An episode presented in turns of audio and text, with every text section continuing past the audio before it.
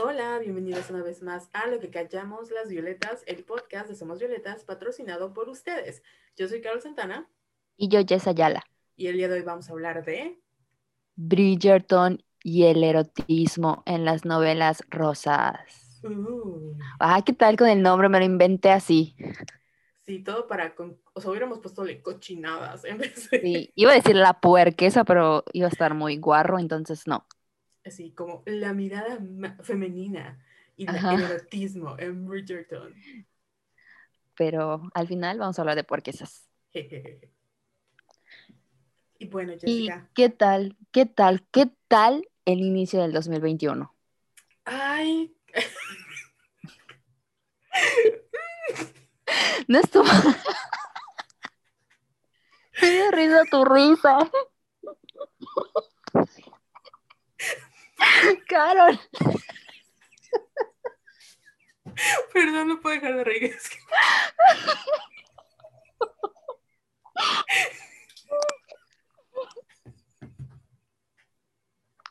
No, No sé si estabas riendo o llorando. ahorita estoy llorando. No, no, o sea, no, fue como No sé qué como No sé qué quise decir, pero. Como que mi alma salió así como de. Ah, ayuda. Bueno, vamos. Ay, no lo voy a quitar porque estuvo chistoso. Bueno, este, eso fue mi alma pidiendo un grito de ayuda. 10 días. Güey, o sea, de verdad estoy emocionada por el 2021, pero ahorita que empecé a escuchar a Marta de baile, no sé por qué. Llevó un astrólogo, este era este Oscar Zapata, y le pregunto así, a ver, ¿cuál es la diferencia entre 2020 y 2021? Y el güey así de que, no, pues faltan tres meses para que acabe el año, ¿no? O sea, de, como de, como la firma del 2020. Y digo, Ujú. ay, no mames, y sí, o sea, Ah, sí, porque hasta supuestamente, o sea, según él, hasta, bueno, igual mía, pero solo que mía te la adorna más bonito, te le dice más bonito. Pero el 2021, así ya bien, según la astrología, con la nueva firma, empieza hasta marzo.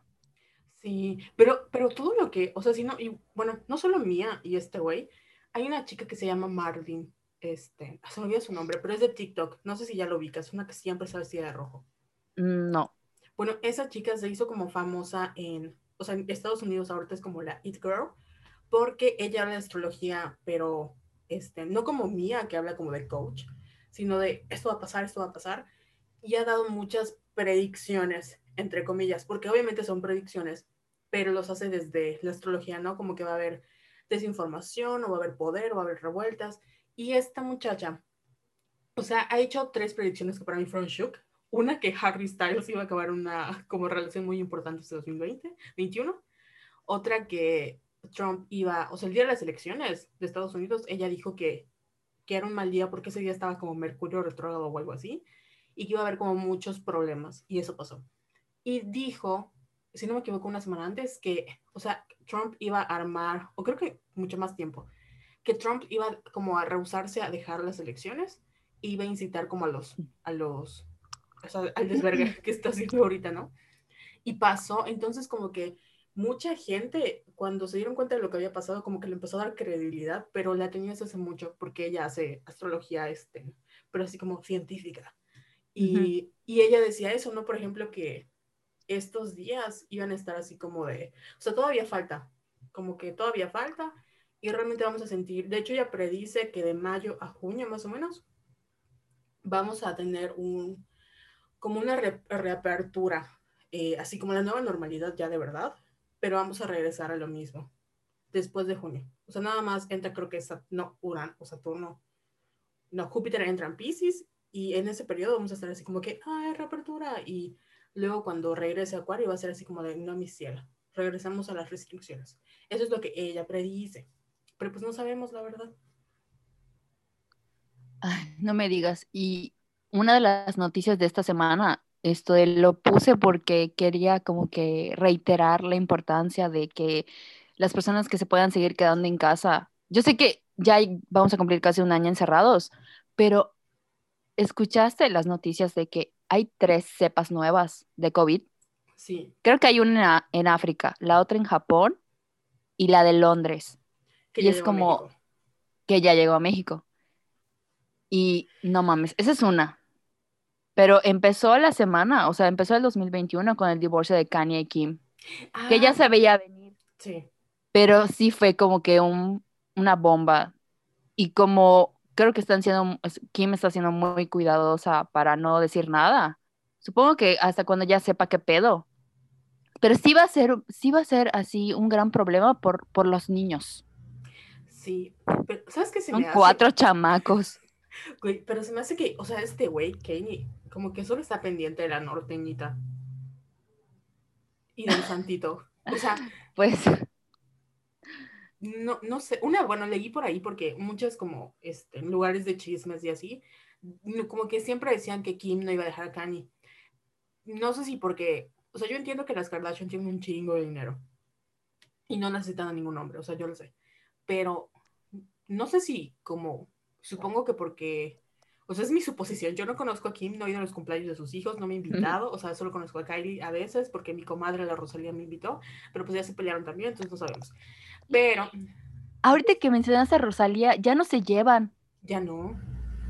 No, o sea, Kylie Jenner dejó de seguir a Rosalía en Instagram, pero Sí. como pasó la misma semana que lo del que la noticia del divorcio de Kanye y Kim, como que no, o sea, la opacó, pero ya no son amigas. Ay, es que mi comadre, la Rosalía, pero bueno. También la, es que si te das cuenta, por ejemplo, Rosalía creo que es Libra, Kim Kardashian es Libra, Kanye es Géminis, entonces como que si hay un reajuste de, hay todas pendejas, al- empezamos hablando de feminismo y luego van a escuchar hablándonos de astrología, pero miren, todo tiene sentido. Este, y Kylie, Kylie creo que es Leo, entonces como que estaba predestinado que iban a hacer un intercambio de relaciones, o sea, como que de, de reajustes en su círculo social. Sí. Pero te digo con lo de, o sea, como regresando al punto de Kanye y, y Kim, yo no sé si Kim, Kim se casó con él, o sea, como por por estatus tal vez, o sea, como de como de querer ser una power couple, no sé, tal vez. Pero a estas alturas siento que Kanye, o sea, de verdad le estorba. Y lo digo con todo respeto porque sé que Kanye está pasando por un mal momento, pero tampoco siento que como las Kardashian sean como mucha ayuda para él porque mucha gente eh, ha señalado que también de alguna u otra manera las Kardashians como que eh, buscan, no, no sé el término, cuando buscan ser como, eh, como ser parte, como Black Exploitation, que buscan escena hombres negros específicamente como para querer ser parte de esa cultura, pero al final solo los usan, ya sabes, entonces, Ujú. entonces era una relación que ya estaba, se veía venir que estaba así, uh, perdida, pero supongo que por no querer como, o sea, por querer ser como la familia perfecta, por querer como seguir apa- aparentando, se quedaron juntos, o sea, no sé. Y también no, no creo que esté muy así, o sea, no creo que haya sido como tan culera de decir, pues te voy a dejar ahorita que ya estás como en tu peor momento y me voy a ir, como que ni le iba, ni le iba a hacer bien, este, como PR smart y tampoco creo que ella sea tan mala onda como para dejarlo. En que dijiste lo de que usan a hombres negros. Ajá. De hecho, Kanye tuiteó que se sentía, él se sabía que la película Get Out se trataba sobre él. Porque te acuerdas que en uno de, de sus episodios, porque él eh, sufre esquizo- esquizofrenia. Ah, ok. ¿Sí ¿Te enteraste de lo de la serie de tweets? Sí, pero no que decían los tweets. O sea, sé que como que hasta dijo algo de Chris Jenner, súper mala onda. Sí, uno de todos esos tweets fue que eh, sobre la película Get Out. ¿Sí lo ubicas? Obvio. Y también dijo que eh, Kim lo quería encerrar y también Chris Jenner y que estaba pidiendo ayuda y al final los borró. O sea, duraron unos minutos y luego los borró, pero pues hubo gente que tomó capturas. Y luego creo que pasó lo de su candidatura para la presidencia, que hizo como una conferencia de prensa y contó que Kim iba a abortar a North y eso les molestó mucho a, Kim y a, Kris Jenner. O sea, como que todos los episodios de, de Kanye, esto de como que se ve que tal vez lo quisieron ayudar y él ya no quiso y supongo que Kim dijo pues ya, porque yo tampoco creo que, que lo haya dejado así porque, porque sí. Sí. Y fíjate que la, o sea, la única persona que está como pasándola bien en estos momentos probablemente sea Taylor Swift. Este, porque, Sí. o sea, no solo, o sea, no solo ellos de que como que, me, como que les quise dar la, como que me quise voltear y luego se ve bien culera que los dejé a un lado, pero, pero o sea, ya no les sirven, literalmente las Kardashian como que, como que los hombres les estorban, y no es porque, o sea, no sean capaces de tener como relaciones sanas con ningún hombre, sino porque tal vez el ego, ya sabes, de, de los hombres con los que han salido, ninguno, o sea, como que siento que ninguno las respeta como debe ser, porque ya ves que Tristan Thompson engañó a Khloe Kardashian. Ay, sí, este, maldito. Este güey con el que salía con Kylie, creo que al final también le engañó y la dejó por otra chica. Eh, Scott, él, nunca me cayó bien este güey, pero siento que nunca como que respetó a Courtney. Y, ajá, yo siento que ninguno de las personas con las que han, se han relacionado las Kardashian de verdad las respetan y las veneran como merecen, aunque no son santas de mi devoción, pero pues como que ningún hombre le llega, le llega a la altura. Y al final ellas pues se quedan ahí, están como con ellos, pero igual siento que saben que en cualquier momento, o sea, tienen que proteger su marca y los dejan. Sí, igual siento que Kim ya maduró en el sentido de que está estudiando derecho y lo está usando, o sea, está usando su fama para algo bueno. Pero, en fin, haremos un episodio aparte de las Kardashian, porque si no vamos a hablar de las Kardashian. Sí, y bueno, hablando de, como que iba a hablar de Taylor, íbamos a hablar del el tweet de Carly, porque con todo lo que está pasando con Trump y en el mundo, ya ven que, o sea, los cinco años de Trump desde el 2016 es, ya llegaron como a su fin y ya todo el mundo le está dando la espalda. Entonces, básicamente él dijo, ay, como que envió a sus seguidores a, a que cometan una insurgencia, insurgencia, ¿cómo se llama? Insurgencia, ¿no? O sea, como que, bueno, hagan desmadre. Atacaron. Ándale, en el Capitolio. Ah, como los juegos del hambre, güey. Sí. Pero pendejos. Entonces, güey, neta, yo me, como que quise, regresé a cuando leía The Hunger Games y dije, no puedo creerlo. Sí. Pero, bueno, el caso es que ahorita que ya, como que ya salieron todas las cucarachas, ahorita ya están dejando a, a Trump solito, porque pues ya va a subir Biden en unos días y como que el mundo ya está un poquito regresando a tener coherencia, a que no puede ser racista en público porque no mames, está mal. Y ya la gente está como bajándole, ¿no? Y una de ellas es Carly Close. Carly Close, que es la ex amiga de Taylor Swift, se casó con Jared Kushner. Y este güey, no sé si es Jared, pero le voy a decir Jared porque ahora no me acuerdo. No, Jared es el esposo de Ivanka. Ah, entonces es Josh, ¿no? Josh, creo que sí.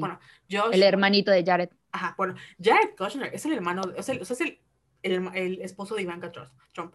Pero la familia Kushner son igual así, criminales de guerra, o sea, están horribles. Y se supone que el hermanito chiquito, que es este Josh, es como que el menos malo, o sea, como que es el bueno. Y se casó con Carly. Yo la verdad no sé qué tan desesperada tenía que estar Carly Close como para casarse con esa familia en específico.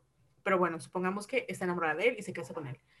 Es BFF de Ivanka. O sea, es BFF de Ivanka, este, se llevan muy bien, dicen que nunca hablan de política, pero se llevan súper bien. Y ahorita que están sacando como toda la basura, alguien les dijo así como de, oye Carly, ¿por qué no? Porque ella hizo el comentario, ay, qué vergüenza, se va a escuchar mi WhatsApp, pero se hizo el comentario de, ¿por qué no? Este, esto que está pasando en América, como que no es este, lo que somos, como que eh, estoy muy decepcionada y alguien le dijo, güey, ¿por qué no dices a tus como in-laws, a tu familia, que como que cuestionan ¿no? lo que está pasando? Y ella dijo, créeme, lo he intentado. Entonces todo el mundo le empezó a draguear por decir, güey, no mames, o sea, no has intentado nada. Y, y qué casualidad que ahorita que todo el mundo está como, como ya sabes, estén en contra de Trump, ahorita sí ya estás como en contra de la familia, en contra de las cosas, y ahorita sí ya estás como siendo políticamente abierta cuando en otros momentos no has, no lo has hecho. La otra cosa es que al mismo tiempo Taylor saca dos de las nuevas canciones que tenían como la versión deluxe de Evermore. Y una de ellas eh, se llama, eh, ay, no recuerdo. It's, uh, it's, time, it's, time, to go, así como es hora de marcharnos. Y menciona a una amistad que al final, este, como que la traicionó por la espalda y en vez de ser como la hermana del alma que ella pensó, acabó siendo otra cucaracha, ¿no? Y todo el mundo ha dicho que es Carly Close y muy probablemente fue porque ella filtró las fotos de eh, Taylor cuando andaba con, con Joe, o sea, le dijo Scooter y pues ya. ¿En serio? Sí, eso es lo que dicen. O sea, eso y que Carly invitaba como a gente, porque ya es que Taylor tiene su departamento en Nueva York. Sí. Pues la que, o sea, uno de los cuartos era solo para Kylie porque era su BFF y eran inseparables. Carly tenía su llave. Entonces, dicen que a Taylor le cagaba que de repente llegaba a su casa y había gente que ya no. O sea, como que Carly invitaba gente a la casa de Taylor, la nada, ¿no? Porque creía que era su casa y luego se enteró que había gente que filtraba, le filtraba cosas a Scooter. Eso fue antes de que se pelearan. Pero, o sea, antes de que pasara todo el desmadre con, con... No, fue cuando pasó lo de Reputation. Y que al final la que fue, la persona que filtró fue esta, esta Carly Close. No mames. Sí, entonces ha sido una semana de muchas verdades. Sí. Oye, yo había leído, no sé si sea verdad, ¿verdad? Porque no me consta, pero que Carly se separó mucho de Ivanka. No sé si últimamente, este último año, qué pedo, pero que tipo Ivanka le comentaba en su Instagram y Carly así la ignoraba por completo. Y también creo que no fue a una de las fiestas de, de Ivanka, creo que la celebración de su aniversario o algo así. O sea, que no fueron. Entonces, según yo, habían tomado como que distancia de los Trump, pero ahorita me estás diciendo otra cosa, entonces no sé, pero yo confío en ti. Pues es, que se ya es como que se supone, ¿no? Pero al final, pues no, o sea, como que, se, como que han ido vacaciones, se han ido como de vacaciones juntas y pues es su familia política. Entonces mucha gente siempre es como de, güey, Carly Close, o sea, ¿qué necesidad tenías de casarte con, con un Kushner? O sea, nada. Es como si, no sé, yo me caso con un Salinas, güey. O sea, o con un sí, con un Salinas o con un... ¿Quién más le ha hecho daño a este país? Este... Los carga. O sea, ándale. O sea, habla de Salinas, no Salinas Pliego, sino Salinas de Gortari, güey. Ah. y también con un Salinas. Ay, pero también Salinas Pliego. O sea. o sea, igual los dos, ¿no? Bueno, pero en este caso lo tendrían porque yo soy pobre. Pero, güey, Carly Close es como que rica y famosa. Y como ella se vende así como de, tiene un proyecto donde le enseña a code a las niñas, o sea, como a, a codear. Bueno, les enseña a usar páginas, no usar páginas Les enseña, sí, a codear. Así se dice, codear. A programar, güey, qué pendeja estoy. Bueno, a programar. Codear y yo. o sea, pensé que estás hablando de codos, de algo de codos, y yo codear, ¿qué? Code, de código. No, todo pendeja, perdóname, Diosito. Esto pasa cuando te burlas del 2021, pero bueno, este. ¿Qué tal si me dio yo iba a decir una mamá, mejor no lo digo porque si no me va a castigar Dios. Pero bueno, el chiste es que este, ella tiene así como un proyecto donde les enseña a programar en niñas y pues supongo que fue como una estrategia. O sea, todo el mundo dijo, no, pues se casó con este güey porque pues entras como a la élite de Estados Unidos, ¿no? Pues, I don't know, no sé si al final sus iniciales son Carly Klaus Kushner, o sea, KKK. Ay, no, sí. no sé si hubieras hecho una decisión que yo tomaría, pero bueno, cada quien al final, ¿verdad? Cada quien. Cada quien. Ojalá haya sido por amor. Así, ojalá. Oye, y hablando de traiciones y ya el último chisme, porque ya quién sabe cuánto llevamos hablando de chismes. Ya viste que Harry Styles está saliendo con Olivia Wilde. Sí y viste que salieron unas fotos de la de fueron, o sea, la primera aparición como que en público fue fueron a la fueron a la boda de su manager, de Harry. Y luego creo que los cacharon en el apartamento de Harry también. Y Harry está muy molesto porque supuestamente solo lo sabía su círculo cercano. Entonces ya salió que Harry le está diciendo como que varias eh, está tirando como que pisos así de que, ay, voy a ir a tal lado, pero le está diciendo diferentes cosas a sus amigos para ver quién está filtrando la información. Pero me da risa porque ya como que, o sea, publicaron su estrategia y ahora cómo vas a ver quién es el traidor. Pero bueno, a Harry Styles solo le deseo lo mejor y a Oliva Wilde también, los amo. Me acuerdo que cuando salió la foto de él sosteniendo, creo que un vaso de whisky, o sea, porque sean súper elegantes. Ah, sí. Yo, o sea, todo el mundo así como que, oh, wow. Y yo pensando, porque soy una sucia, si así sostiene el vaso, ¿qué es capaz de hacer con esas manos? o sea, estaba shook porque dije, güey, o sea, ¿cómo? Tiene buena garra el muchacho. O sea, aparte, o sea, estratégicamente, güey, o sea, ¿cómo sostiene el vaso? antes de que me dé un ataque de risa, también el primero de enero eh, lanzó su video de Treat People with Kindness con Sophie, siempre se me olvida su apellido, perdóname, eh, con Phoebe Wallace Bridge. ¿Ya lo viste? Sí, la de Fleabag. Está súper bonito. O sea, el disco de Harry Fine Line es una joya. Sí. Y el video está súper bonito. Los, lo amé.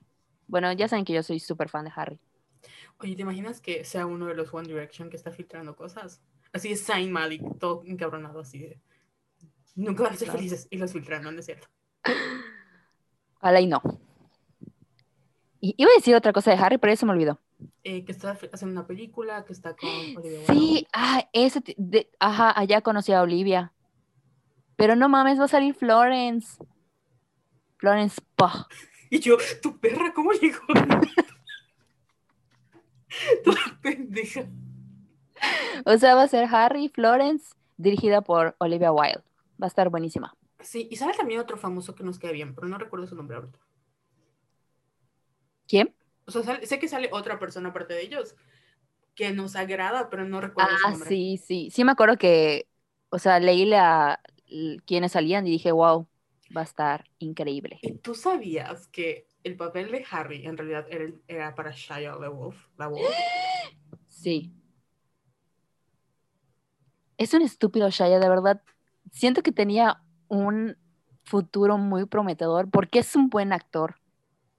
Me estoy odiando por, por decir esto, pero es un buen actor, pero pues tiene demasiados issues, entonces, sí, es un chinga tu pito pendejo.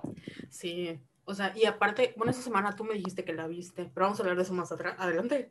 En la Sí. nueva película con Vanessa Kirby, que la amo. Entonces, mucha gente está diciendo ahorita, pobre Vanessa Kirby, porque este, al final, creo que es Fragmentos de una Mujer, Sí, era como la película que probablemente le iba a dar como la, o sea, era su pase al Oscar, ¿no? Y aparte este año, o sea, no fueron, sí hay buenas películas como con al Oscar, como la de ah, Riz Ahmed, este, pero la de Vanessa Kirby, o sea, Vanessa Kirby era una candidata muy como fuerte para los Oscars. Y gracias a toda la controver- controversia de Shia LaBeouf, es muy probable que esto opaque su momento, ¿no? Y pues es como que rayos, o sea, ni siquiera hay gente que no va a poder disfrutar de esa película porque pues está Shia y es un asqueroso. Entonces, yes. Entonces piensen que los agresores no les, no les pasa nada, es cierto, a ellos no les pasa nada, pero arruinan la vida de la gente a su alrededor, no solo las que dañó, sino la gente que acaba trabajando con ellos por accidente. así es. Oye, ¿va a haber Oscars este año? Pues supongo. O sea, Es que no han dicho nada. Bueno, usualmente para estas fechas ya están lanzando como que los, eh, anunciando a los candidatos, según yo. ¿no? Sí. sí, como que las, o sea, las promo de, las campañas, como les dicen, ¿no? De For Your Consideration de los Oscars. Sé, la verdad es que no estoy segura, pero que hoy vi un, un tweet de que Warner Brothers está así como que empujando a La Mujer Maravilla, o sea, Wonder Woman 1984 como la mejor película del año. No creo, la verdad, pero, ajá, no sabemos. O sea, porque hasta los Grammys creo que iban a ser en enero y los pasaron a, abril, a marzo Sí. para que sean presenciales. Y pues está cabrón porque, o sea, si ellos que son la industria del entretenimiento no logran controlar el COVID, o sea, pues, ¿qué nos esperan los mortales? Pero bueno, ya hay vacuna, estas nuevas cepas se pueden controlar con la vacuna, este, mantengámonos positivos dentro de todo lo malo y quédense en casita si no tienen por qué salir. Y si puede, o sea, si su trabajo les da la opción de ir y salir o hacerlo en casa, por favor elijan home office porque muchos de los contagios ocurren en el transporte público y hay gente que de verdad necesita salir y hay gente que pues no. Yo sé que es muy difícil porque estar encerrados un año es horrible, pero déjate de eso, no hay camas. O sea, en Mérida no hay camas, está agotado y enfermarse de COVID, o sea, aparte de que es horrible, es muy caro. Y pues si no tienes los recursos y no tienes la atención gratuita o semi gratuita que te puede dar el gobierno, la verdad está muy cabrón. Así es. Pero bueno, vamos a hablar de la serie del momento. Ton, ton, ton. Yo la vi porque tú me recomendaste. Y la verdad es que vi muchos tweets de que estaban enloquecidas con Bridgerton y yo dije, la tengo que ver. ¿Y qué te pareció? Me gustó mucho. La necesitaba. Porque es de esas series como que las disfrutas, está rica, está entretenida. Es como Downton Abbey, pero sin tanta. mm, sin tanto drama. O sea, no sé, me gustó. ¿Y a ti? A mí me encantó. Obviamente, la, o sea, me costó trabajo terminarla, no porque estaba difícil, sino porque no quería acabar. Y Ah, igual me pasó. es que, y estuvo bien porque em, generalmente este tipo de series, si la vieras en la cadena abierta, durarían como 24 episodios. Y pues en 24 episodios es muy cansado, 22, contar una historia. Cuando, por ejemplo, acá creo que en 8 estuvo bien. Había gente que decía, no, pudo haber sido menos, pero yo creo que estuvo bien 8. Y pues yo, o sea, no es, no, estoy acostumbrada a consumir ese tipo de contenido, entonces dije, ay, no creo que esté así como, porque veía los tweets de que está súper hot, y está súper skinny, y que hay escenas así muy candentes, y yo, ay, no creo. Y la vi y dije, ok, ahora entiendo de qué se trata todo esto, ahora entiendo por qué está el hype. Oye, te escucho un poco baja. Ah, ¿Estás tapando tu micrófono? no, ¿me escuchas bien ahora? Sí, nada más un poquito bajo, pero Ay, qué pena. tal vez soy yo que estoy sorda. No, a ver, Oh, ¿me escuchas ahora? Sí, Ok, ya, estoy bien. pues bueno, ¿en qué estábamos? Perdón. en que ah, te decía que yo vi la serie porque todo el mundo decía, ay, es que es la serie del momento y como que está muy steamy. O sea, vi una review que me gustó que decía, o sea, mi review de Bridgerton es, la vi, o sea, después de verla, mi marido y yo hicimos como huecos en las sábanas. O sea, imagínense cosa. Y yo, "Mm, ok. Pero lo que pasa es que esta serie es como un, bueno, para mí lleva ya un tiempo anunciada porque es una producción que es el resultado de, ya ves que Shonda, Shonda Rhimes em, contrato, hizo un contrato así como multimillonario para llevar a Shonda, Shondaland a Netflix. Entonces, esta es una de las producciones que ella decidió hacer. Bridgerton está basado en una serie de libros por Julia, o- por Julia o Julia Quinn y trata sobre esta familia, los Bridgerton, ¿no? Entonces, cada hermano tiene su propio libro. Y estos libros entran como en la categoría de la novela rosa, una novela romántica. Lo que pasa es que cuando hablamos de novel- novelas románticas hay como diferentes vertientes y eh, específicamente Bridgerton entra como la novela romántica de periodo o novela histórica. No la confundan con novela que creo que la característica principal de la novela rosa slash novela romance de este contexto es que involucra un final, un felices para siempre y Ujú. hay una alta carga de contenido sexual. No siempre, pero hablando de este específico tipo de libros, los hay, ¿no? Entonces, mucha gente estaba así como de, ¿qué pedo? Porque no es que sea la primera vez que se adapta un libro a la pantalla, ya sea chico o grande, pero para mí que estos libros son considerados como trashy y me gusta leerlos, fue así como de, wow, es la primera vez que vamos a ver esta adaptación en una, algo importante, o sea, no es la CW, es Netflix y lo va a hacer Shonda Rhimes. Entonces, es como el sello de calidad. Y cuando la sacaron, y uno de los primeros como conflictos que hubo con la serie, es que la, o sea, uno de los problemas de estos libros en general es que hay mucha gente blanca de por medio, ¿no? Si bien Sí. es un género que las, o sea, que las mujeres como protagonizan, porque es literatura que se conoce como para señoras calenturientas, ahí sí. Este, muchas de ellas son para gente blanca. Y en esta versión, obviamente como Shonda Rhimes es- eh, se caracteriza por tener mucha diversidad en sus, en sus proyectos, pues el duque, por ejemplo, no es blanco, em, hay La reina. la reina no es blanca, este, o sea, ni- no todos los personajes son como blancos, ¿no? Y tienen diferentes, pues diferentes, o sea, sí hay como diferentes protagonistas. De hecho, creo que la niña que hace, creo que es Mariana, ¿no? Es Regina. Mariana. La, ¿Quién? la, la que, Ah, sí. Ah, ya. Sí, la prima de. de Penélope. Sí. Bueno, esa muchacha, de hecho, su historia es diferente, o sea, como que buscaron cómo, cómo amarrarlos, ¿no? Y pues mucha gente se molestó y empezó a criticarla que porque es que los libros, no, el duque era blanco, el duque no era así, la, la. al final, creo que esto es como que lo más, o sea, tú puedes ver la serie y no afecta nada, está muy padre. Y también hicieron algo que me gustó mucho, que es meter como los covers de canciones así, este, como Thank You Next en, en como de violín. sí, eso fue una genialidad.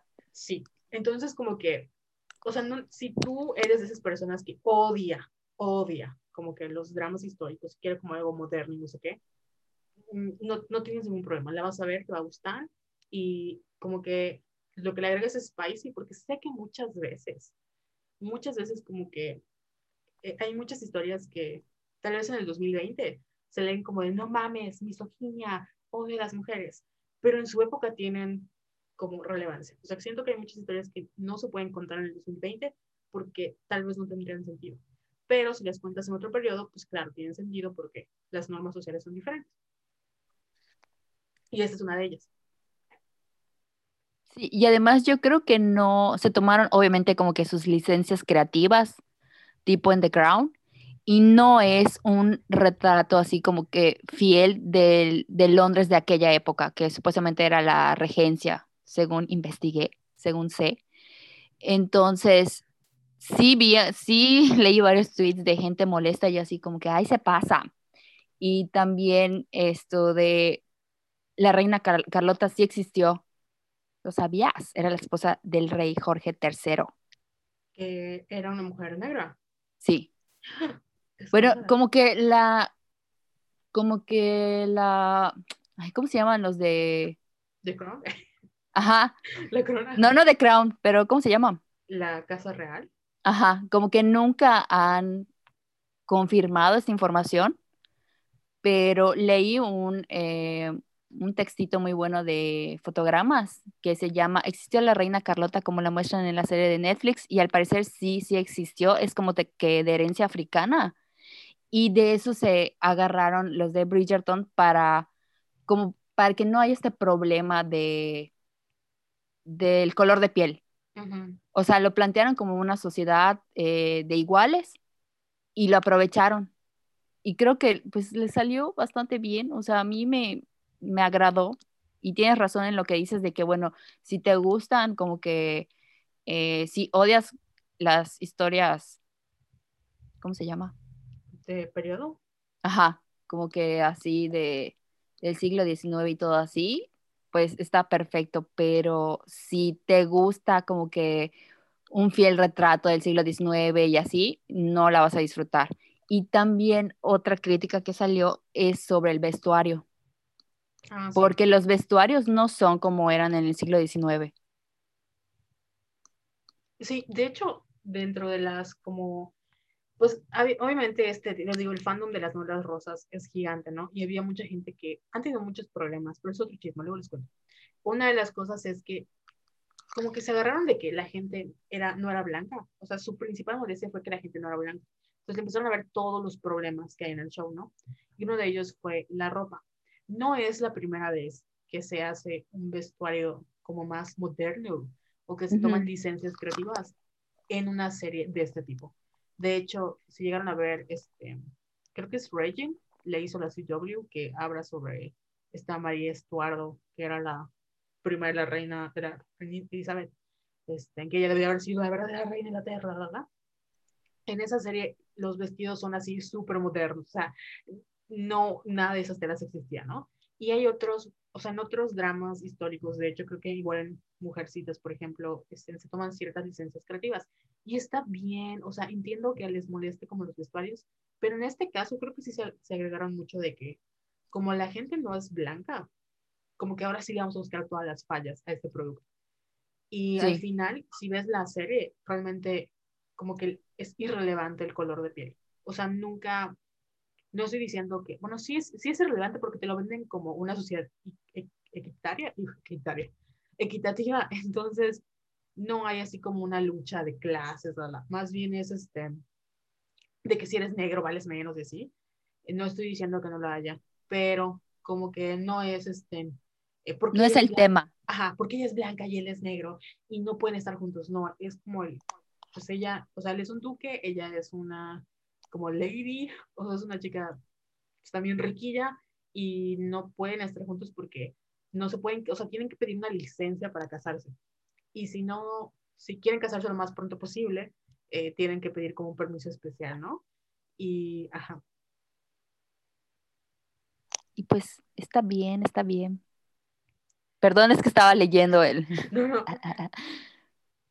Pero ya, además como que de eso, ¿qué te gustó?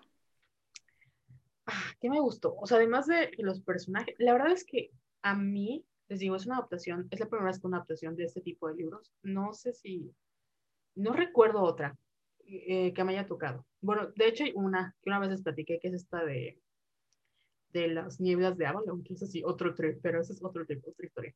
Pero en el caso de Bridgerton, lo que a mí me impactó fue la manera en la que representaban, obviamente, las escenas, ¿no? Que era como que, a ver cómo va a estar. Y las escenas como de pasión.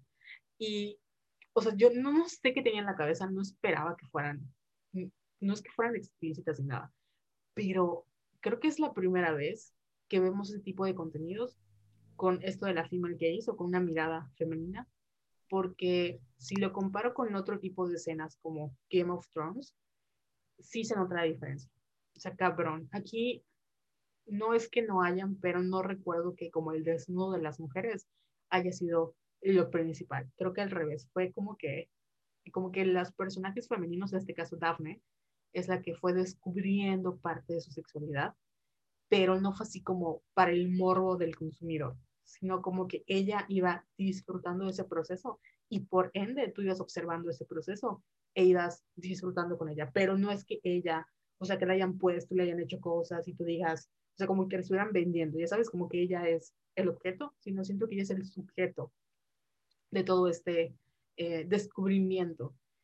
Y al final tú observas ese proceso y también como que quedas enganchado con él. Te identificas. Sí, obviamente. Dices, oh, yo he hecho eso. Oh, oh, a mí me gustaría que me hagan eso. También.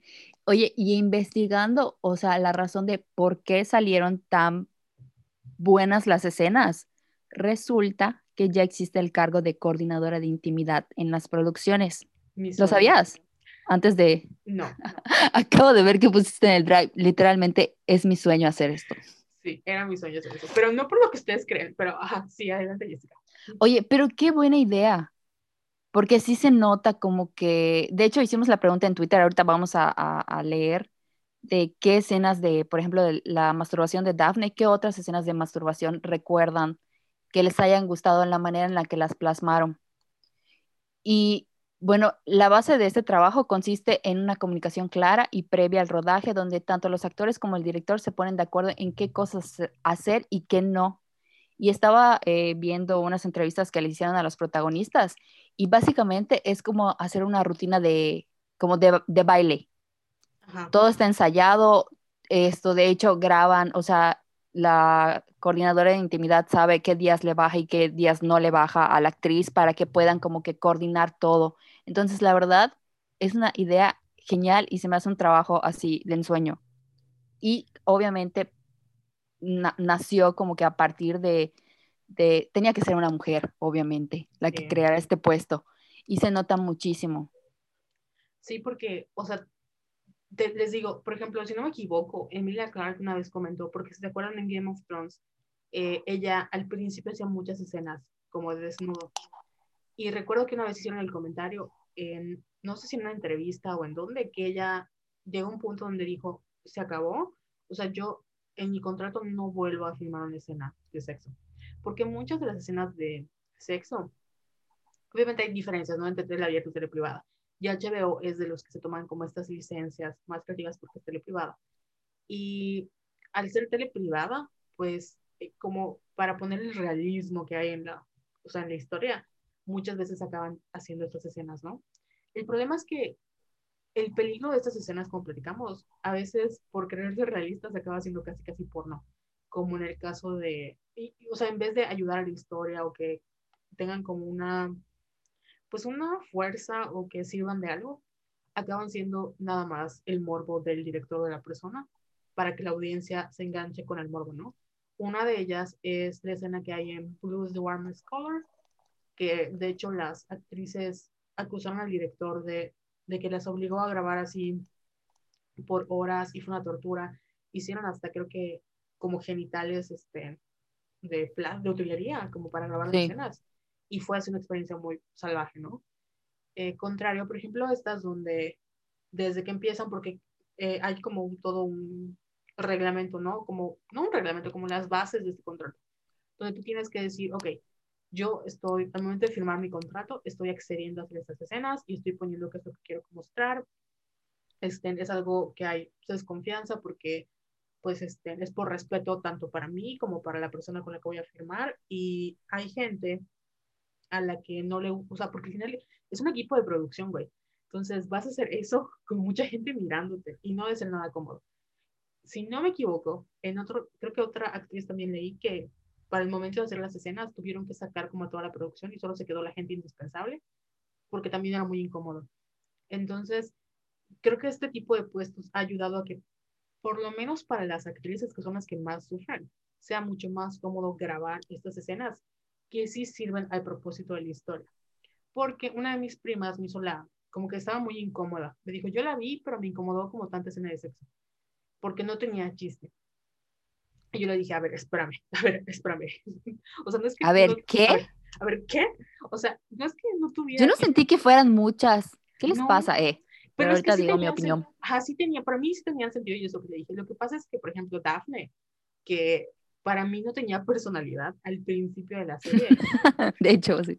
O sea, creo que de todas era la, la, la, persona más X del mundo. Pero bueno, esta chica como que lo que hace es descubrir su sexualidad. Y por eso era importante. Y no estamos hablando de las escenas donde hay como sexo real, sino la escena de la cuchara, güey. Yo estoy impactada por la escena de la cuchara. O sea, cuando la vi, estás como que... o sea, y no, es la escena, o sea, literalmente el duque lame una cuchara y dices, oh my god. Y la escena, por ejemplo, de, de cuando le describe qué es lo que va a hacer, eh, cuando ella experimenta la primera vez con su cuerpo, o sea, como que ese tipo de, ese tipo de escenas son, ¿no? Como que entra en el contexto, o sea, es una escena con contexto, sirve a la historia, es parte de su desarrollo como personaje, no así nada más porque la escritora dijo, ahora vamos a ver penes, y los metió, ¿no? Y aparte no hay, o sea, no hay. Entonces, vemos como lo más mínimo, pero sí es así como candente y sí, sí que palabra candente, pero es como, ni siquiera vemos es como las actrices, es más bien como los actores. Literalmente es la female gaze. Ya olvidé todo lo que iba a decir, pero no importa. Eh, sobre el código que dijiste, la, eh, la coordinadora de, de, intimidad de Bridgerton hizo un código de conducta para las escenas de sexo y la pueden googlear y la pueden leer. Y también esta misma eh, técnica o puesto la han usado en series como Sex Education, Euphoria. Entonces, literal, es nuevo. Y, ay, ¿qué te iba a decir? Se me olvidó. Sobre qué sentías gracias. es que me, me, me, dio risa porque tienes razón de que eh, eh, Daphne no tenía personalidad, pero igual me gustó mucho cómo plasmaron como que las normas sociales del siglo XIX. ¿Tú sabías que yo amo el siglo XIX? Mi tesis es del siglo XIX. Sí, a ver, cuéntame. Entonces, así saqué cosas de mi tesis para que sirva para algo. Entonces, yo sí entiendo como que el, el propósito de las escenas de sexo, porque se ve como gradualmente el despertar sexual de Daphne.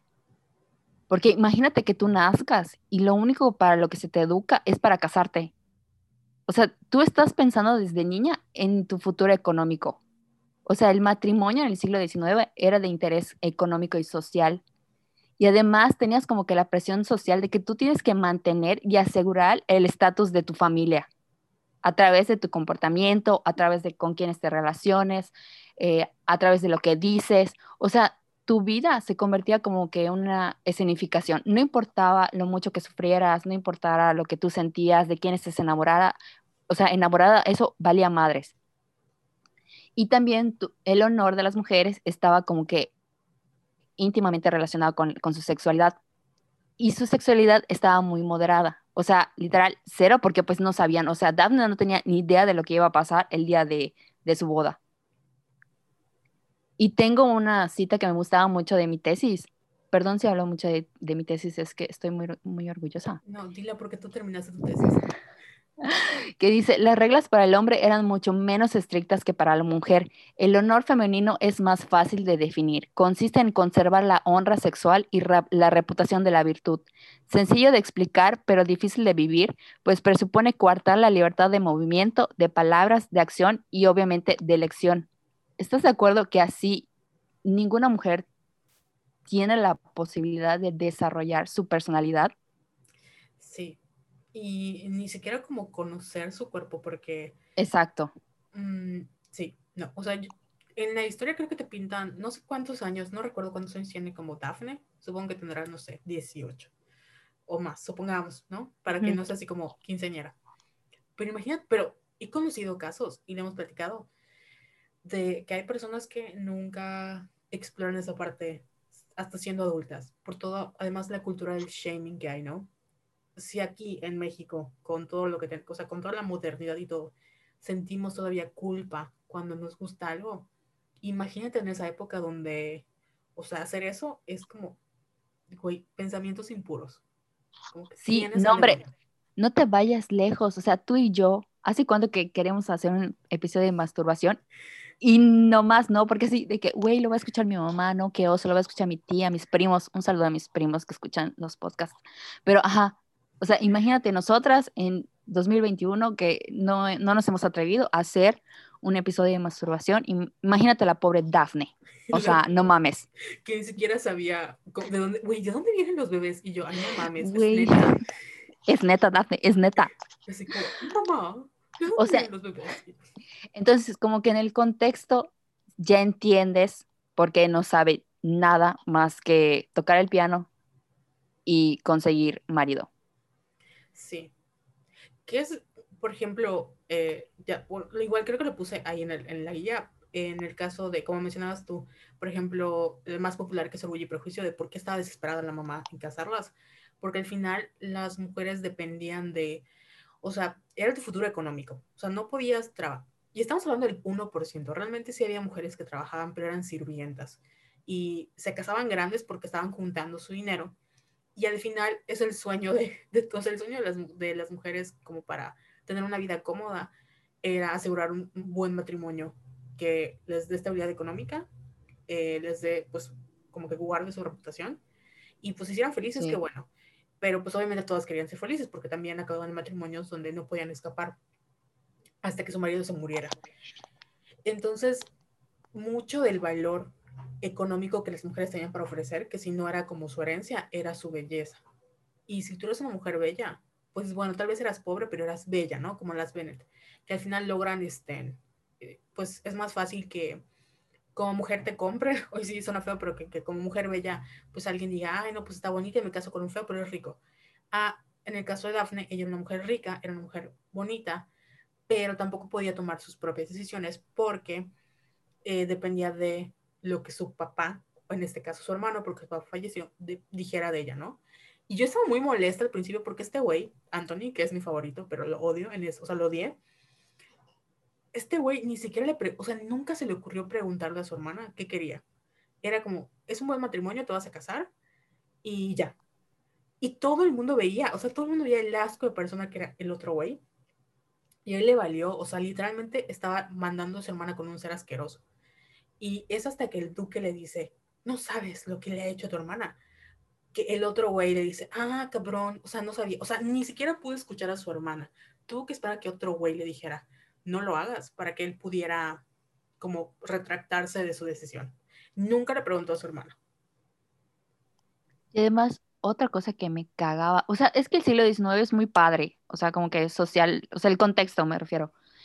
La, la doble moral que había porque cómo regulaban tanto a la mujer y ellos podían, bueno, desde siempre, ¿no? Hasta la fecha, esto de cómo los hombres pueden hacer infinidad de cosas en ámbito privado y social y nadie les va a decir nada.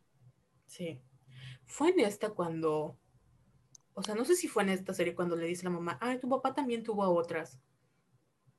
Mm, no. No, se me Que yo sepa, no, porque los papás de Daphne como que sí se querían, porque hay mucho hincapié de que, ay, es que yo me casé por amor. O sea, la mamá de Daphne sí se casó con amor con el papá, con el papá de Daphne. Pero también dijo que, que se le aceleró la hormona antes del matrimonio. Ah, sí. Pero con el esposo, no con otro. Sí. Pues, si no, no recuerdo en, en qué, o sea, pensaba que era en esta, pero se me cruzó ahorita de que le dijo, o sea, es normal, o sea, como que tener mujeres fuera del matrimonio es normal, porque era normal para ellos. Este, siempre ha sido normal. Mientras tú seas como la esposa, todo va bien. Y ya, pues, o sea, escándalo. Pero al final la que pagaba los platos rotos era ella. Como en el caso de la, de, o sea, de la otra familia, la familia de Penélope. Si bien el papá no tuvo otro hijo, este, en sí los dejó en la calle, ¿no? Entonces la que pagaba, la que tenía que, pues, pagar esos platos rotos era la mamá porque ella tenía que ver por sus hijas, y ya no tenían dote, ya no tenían nada, y otro güey seguía siendo ahí un, un parásito, literalmente.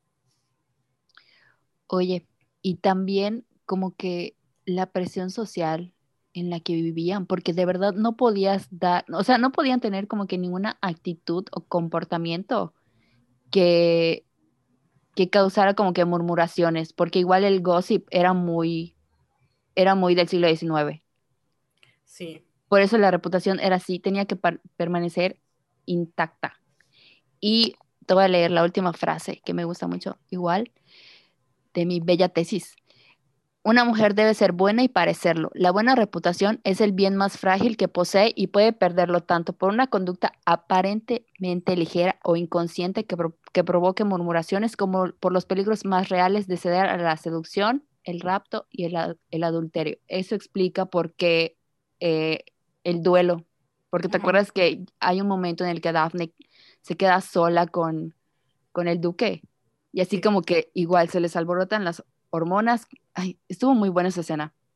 Sí, y de repente llega el hermano y le da un putazo al duque, así de, ¿qué te pasa? ¿Qué le haces a mi hermana? Y yo así de que, güey, se están besando, déjalos. Pero en ese momento era, o sea, en esa época era, algo impensable que una mujer se quedara sola en la oscuridad con un hombre. Y estás de acuerdo que Anthony, o sea, Anthony, empezando los primeros cinco minutos de la serie, estaba en un árbol con, otra mujer. O sea, en la vía pública, güey. Y así como, ¿qué haces con mi hermana en los jardines? Así, güey, no es lo que te digo de la doble moral que me caga. Malditos hombres. Eh, ¿no es cierto? Bueno, sí. Más o menos. Pero. ¿Y qué más? Ah, las relaciones obviamente todas eran heteronormativas, mono, monógamas. ¿Qué me pasa? No puedo hablar. Y monógamas. Carol, ya me pegaste así. Oh, perdón, monógamas, ¿no? Monógamas, exacto. Ay, estoy pensando en mondongo, güey. ¿Y te gusta el mondongo? Sí. ¿De verdad? Ay, pero no como la carnita, no. solo el caldo. No, una vez lo probé así con todo y francés, así, cómelo con francés, te va a gustar. Y yo no pude, no pude. Ay, no. Creo que es la única comida sin caldo que no me gusta. Ay, yo sí lo pongo, pero sin carnita. O sea, literalmente agarro mi francesito, le hago chuc, le pongo así su pastito y delicioso. Amo el monólogo. Pero sin carne, o sea, carne no como. Eh, bueno. bueno, las relaciones eran eh, así hombre-mujer eh, para toda la vida y la mayoría sin amor. Hay mercado, temporadas para que las mamás literalmente te empujen a conseguir esposo y había un triángulo como que muy importante de educación, honor y reputación, que eran así súper, súper importantes para llevar a cabo la representación ideal de las mujeres. Y era un montaje que no estaba permitido, permitido derrumbarse. Por eso digo que era como que una significación. O sea, al final no importaba lo que tú sintieras ni nada, eh, ni nada tuyo, o sea, todo era como que social. Estoy pensando cómo me hubiera sido mi vida en ese entonces. Horrible, güey. Hubiera tomado muy malas decisiones. Sí, creo que yo igual. O sea, hubiera hecho la suicidación, no lo hubiera aguantado. Sí. O tal vez hubiera así como que caído ante el primer duque. Sí. O no sé, quién sabe. ¿Y sabes qué es lo, o sea, lo peor es que siento que si yo hubiera, me hubiera ido así como que me voy a casar por amor y luego con cualquier pendejo, el primero que me diga, hola, voy a irme allá, ¿sabes? Y voy a arruinar toda mi vida y voy a morir pobre. ¿Te conté de las vidas pasadas? No. Bueno, es que en TikTok me salió una lectura de mi vida pasada, pero, güey, me resonó mucho. Básicamente, en mi vida pasada yo me, o sea, me obligaron a casarme con alguien hacia una situación muy religiosa y este güey, o sea, me dejó, ese fue, o sea, me dejó a mí y a mi hijo o a mi, a mi, este... Hije. Hije. Iba a decir mi progénite, pero bueno, sí, mi hija. me dejó a mí y a mi familia. Nos dejó como este, para morirnos de hambre, literalmente me morí de hambre. Y por eso en mi vida, esa, esta vida, la que estoy viviendo, estoy en contra del matrimonio y todas las normas sociales y no quiero tener hijos y tengo problemas con la comida por todo lo que viví. Entonces me toca como sonar esa parte. Y yo dije, ah, no mames, claro, tiene todo, todo el sentido del mundo que mi vida sea así, ¿no? Por todo lo que viví, por eso de los hombres. Pero regresando al punto, este, es a lo que iba, ¿no? O sea, imagínate que en ese, creo que todavía en el 2021 a veces juzgamos muchísimo a las mujeres cuando toman decisiones cuestionables Em, porque se nos olvida que, o sea, tengo 27 años y todavía estoy aprendiendo a tomar decisiones que vayan de acuerdo a lo que, o sea, que sean por mi bien, ya sabes, puedo seguir tomando decisiones pendejas y tengo 27 años, o sea, mi edad no garantiza mi desarrollo de mi cerebro, pero pues a esta edad se supone que ya estoy de desarrollar, ¿no? O sea, a esta edad ya puedo decir, ah, mi cerebro funciona a la perfección. Pero imagínate tener, no sé, 15 años, como en el caso de Orgullo y Prejuicio de Lydia Bennett que llega un güey súper guapo y te dice, te amo, huyamos. Obviamente tú le vas a creer a este güey. O sea, obviamente se parece a Orlando Bloom, obviamente te vas a ir con él.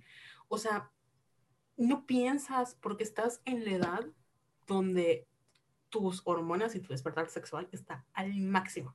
Entonces, tomas esta decisión, te arriesgas y al final la que acaba perjudicada eres tú, porque este güey se va y te va a dejar y a lo mejor te deja embarazada y si bien te va, pues no, pero todo el mundo ya sabe que huiste con él y ya eres una manchada.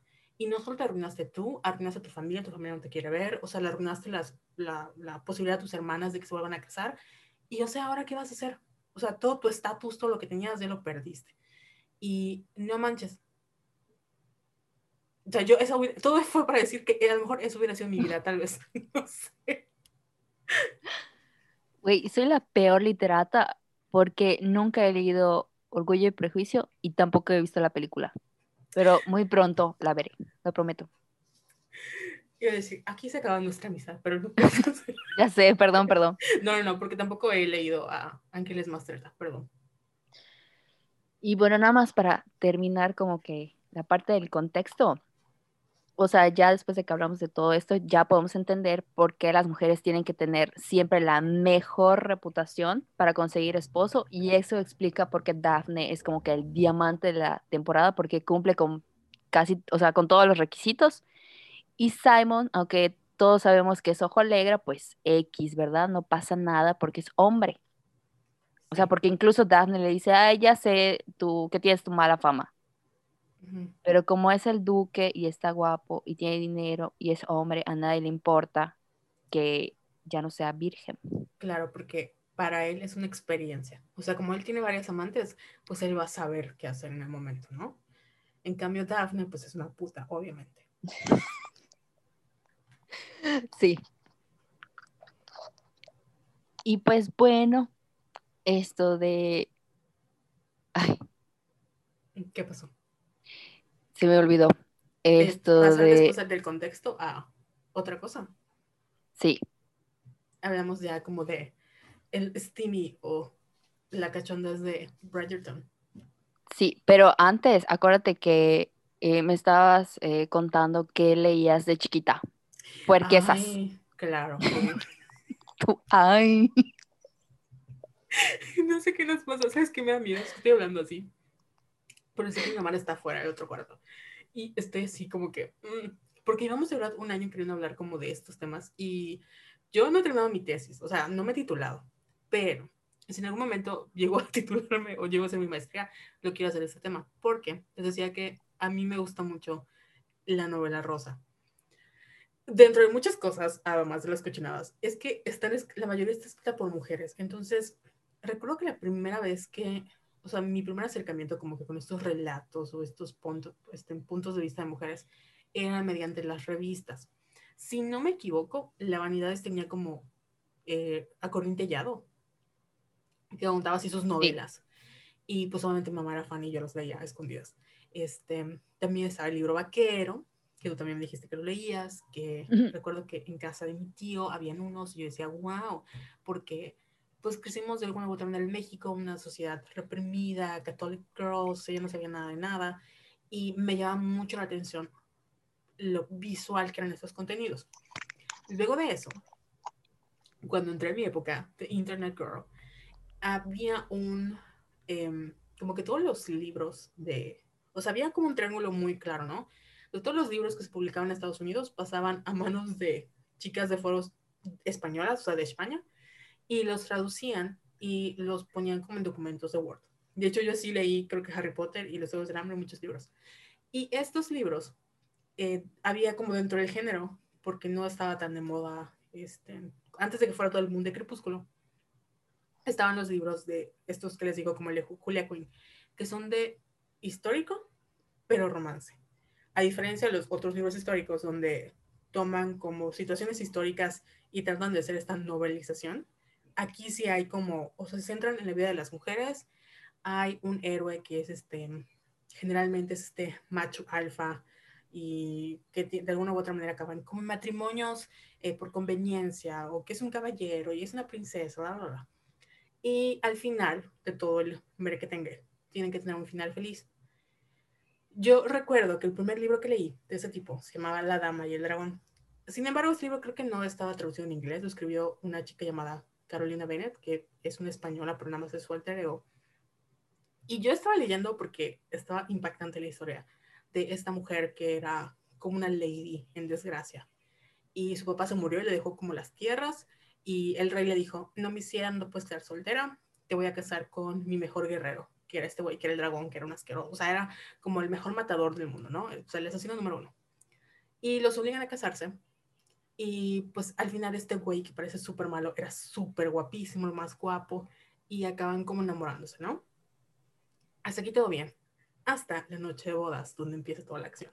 Y yo recuerdo que estaba leyendo esto así de, oh my god, están haciendo sexo. No lo puedo creer. Porque o sea, está literalmente descrito completamente todo lo que pasa, con palabras así como de el miembro turgente y como que los deseos y, y, sus prominentes pechos y sus no sé qué. Y yo, o sea, wow, ¿qué está pasando? Este, y está lo que acaba siendo como padre dentro de todo es que no es nada más un, o sea, descripción de como que el momento, sino que es dentro de la historia donde tú entiendes que hay un contexto detrás y estás leyendo las emociones de la protagonista y a veces del protagonista, pero al final acabas leyendo lo que a ella le va pasando, ¿no? Y acabas diciendo, oh my God, como la escena de la cuchara, donde dices, oh, a mí me gustaría que en algún momento eso me pasara a mí. me gustaría ser esa cuchara. que me laman como la cuchara, pero sí.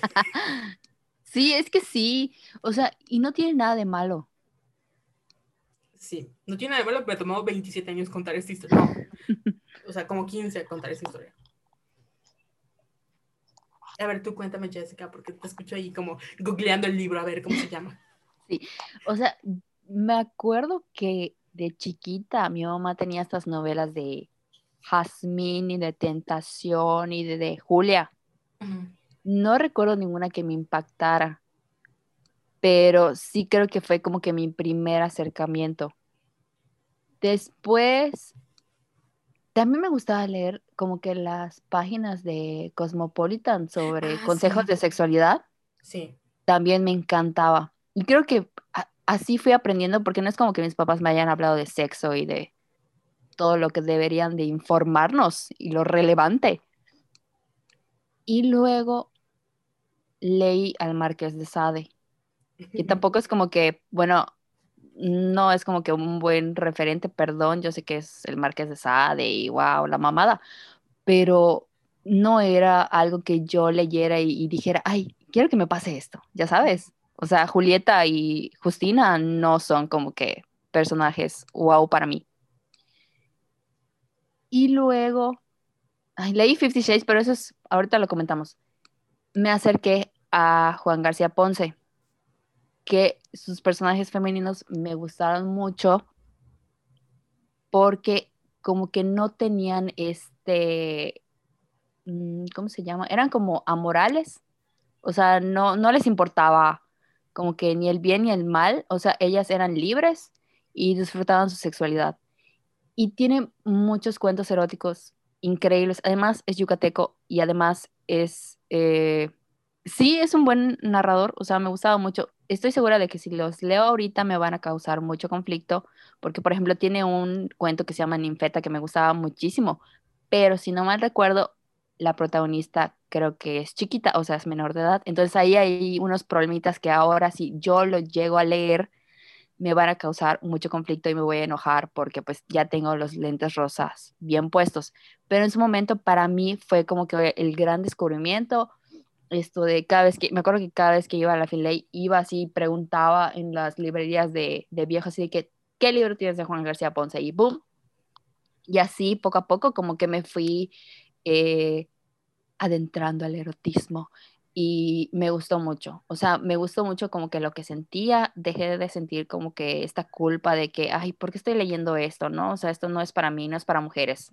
O sea, como que me deshice de todos esos prejuicios y obviamente como que ahí vas dejando como que el pudor, la vergüenza y pues te dedicas a disfrutar. ¿Qué más les puedo decir, verdad? Cochina. Ajá. Le enseñó la librería Juan, Juan García Ponce. Sí. Señorita.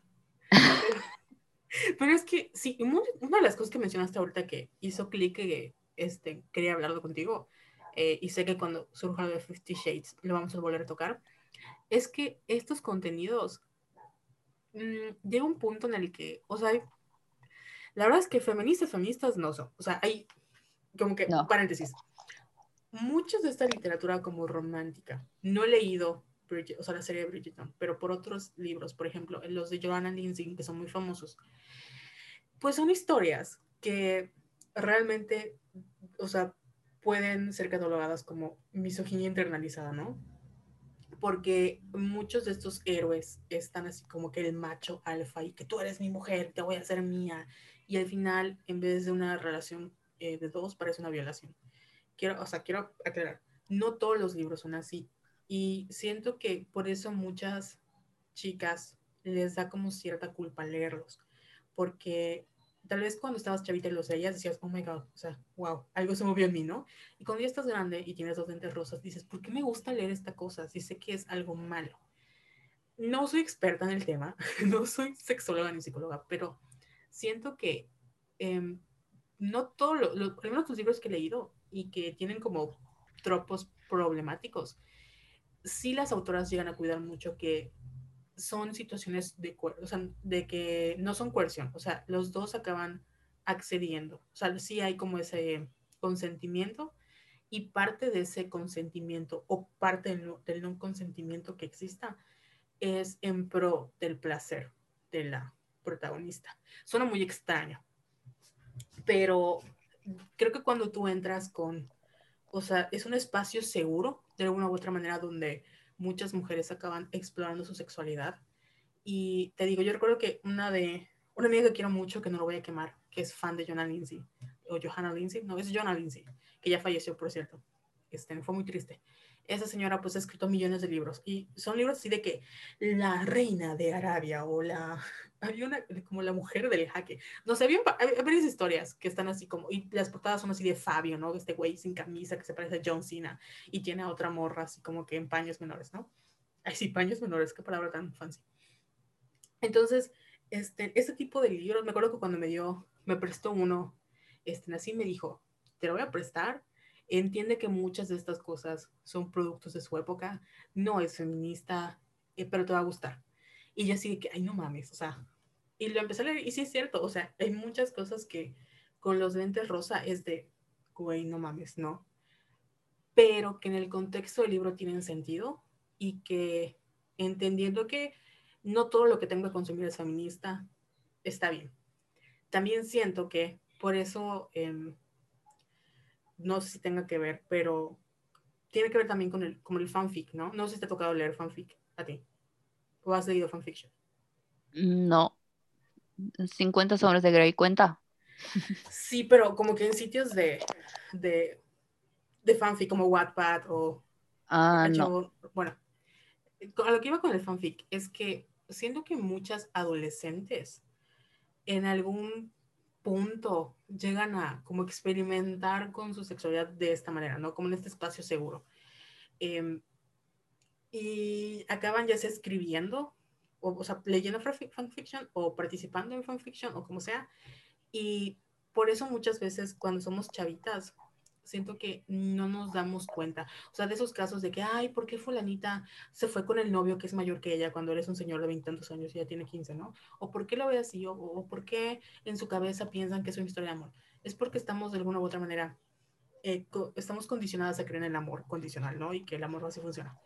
Y siento que como es una etapa muy vulnerable y las herramientas no están ahí, las acabamos buscando en otras partes. Y cuando nos topamos con gente que obviamente ve por sus propios intereses eh, y nos hacen ese tipo de propuestas o este tipo de como acercamientos o, o nos tratan de una manera en la que nos gusta que nos traten, es para nosotros es, es como wow. O sea, me llama la atención ahí, Por eso digo el caso de Lidia Bennett, o digo que yo siento que así sería mi vida, porque al final es una etapa muy vulnerable en donde estás en tu despertar sexual y te dejas guiar por tus emociones y por lo que estás sintiendo, ¿no? Y por muy buena hija y por muy este, lógica que seas, como no sabes nada del asunto y no sabes todo lo que involucra, es muy fácil que tú te, o sea, caigas. ¿Es tu culpa? No, porque la persona que tiene la responsabilidad en este caso es la, o sea, el adulto en, en, la relación, sobre todo el grooming, en, que sucede en muchos casos de por qué hay personas que no entienden, oye, si te están, si tienes 15 años y no entiendes que este hombre de 30 te está haciendo algo mal, ¿por qué no lo ves mal? porque en su cabeza no está mal, porque en su cabeza no está, no es que no esté pensando bien, al contrario, es que este güey de 30 años tiene herramientas, tiene un conocimiento que tú como chavita no conoces y de alguna u otra manera el que te enseñe y te vea como esa figura de, ay, me está haciendo caso, eh, piensa que soy interesante, me está enseñando esto. O sea, acabas, eh, caes en sus redes. Y siento que, regresando como a lo de la literatura y los de los lentes rosa, sé que muchas al leer estos libros dicen, guay, guácala, ¿por qué les gustan tanto? Pero entiendan que... Yo. ¿no? Yo con Fifty Shades. o sea, pero sí, dentro de esos tipos, hay que entender que esto es un escape. O sea, no quiere decir que tú... O sea, hay gente que sí lo lee y dice, y lo normaliza y lo internaliza y todo. Pero hay gente que lo lee y es como de, ok, no quiero pensar, voy a leer esto, es horrible, me da asco, pero sé que es algo que no, o sea, yo no haría en mi vida diaria porque tengo el pensamiento crítico. ¿Me gusta? Sí. ¿Hay contenidos mejores? Sí. Eh, ¿Me gustaría que pase en mi vida real? No. Desgraciadamente no todas tienen estas herramientas y no todas, este, digo, acaban normalizando conductas muy violentas que no tenemos que normalizar. Esto no quiere decir que si a ti te gustan estos libros o en algún momento te sentiste fan o, te, o sea, es tu guilty pleasure, amiga, no hay guilty pleasure. Te gusta, te gusta, punto. Pero no todo lo que consumamos al final, ni por muy lentes rosas que tengamos, tiene que ser feminista, ni lo va a ser, porque hay contenidos que no nacen desde el feminismo. Y está bien. Todo esto para decir que yo leo esos libros. o sea, no Fifty Shades, pero sí los leo. Eh, a ver, cuéntame, ¿cuál fue tu acercamiento con Fifty Shades? Uh, era un fanfic de Crepúsculo. Y ya, o sea, no lo leí como fanfic, pero sabía que era un fanfic y lo iba a ver pero la verdad es que no lo, o sea, no, no pude, no pude llegar porque en ese entonces odiaba Crepúsculo, o sea, me gustaba Crepúsculo, pero lo odiaba. Era como que me gustaba en serio, pero lo odiaba en público. Y no, intenté verlo hace como menos de un mes y no pude. O sea, neta no pude porque está muy mal. La verdad, está muy, muy mal. Ni siquiera es como guilty pleasure, está asqueroso. No tiene forma, el guion no tiene nada. Sí, o sea, la, la narración es muy mala. Y a mí me llamaba la atención porque yo conocía a mujeres que decían, no, es que las escenas de sexo son buenísimas, que no sé qué. Y a mí nunca me gustaron. Y creo que tampoco valían la pena como para leer toda la saga, pero la leí. Y a mí me molestaba mucho el personaje de Anastasia, porque era muy boba, y boba a propósito, y era muy sumisa, y era muy insegura, y era así, o sea, era la sumisión hecha personaje. Y de verdad tenía unas eh, narraciones y unos diálogos muy pendejos. Y yo me reía muchísimo, porque literal, hace rato te leí esto de cuando ella lo ve por primera vez, porque tú me dijiste, ¿no? De que hay, era como que el típico amor a primera vista, o sea, se vieron, se gustaron y wow, ¿no? Y dice Anastasia, ningún hombre me había impactado como Christian Grey y no entiendo por qué, porque es guapo, educado, rico, poderoso, no entiendo mi reacción irracional. Y así, en, como que leer estas mamadas. Y era un libro como de 400 hojas, entonces para mí no valía la pena. Y además, como que la cera autoestima de Anastasia era muy preocupante. Y yo ya estaba harta de leer estas novelas en las de que, ay, tuve la suficiente suerte de que él, que es súper guapo, rico, poderoso, empresario, se fijara en mí, que no soy nada. Entonces, obviamente yo en ese entonces ya me había explotado la tacha del feminismo porque ya estaba en la universidad.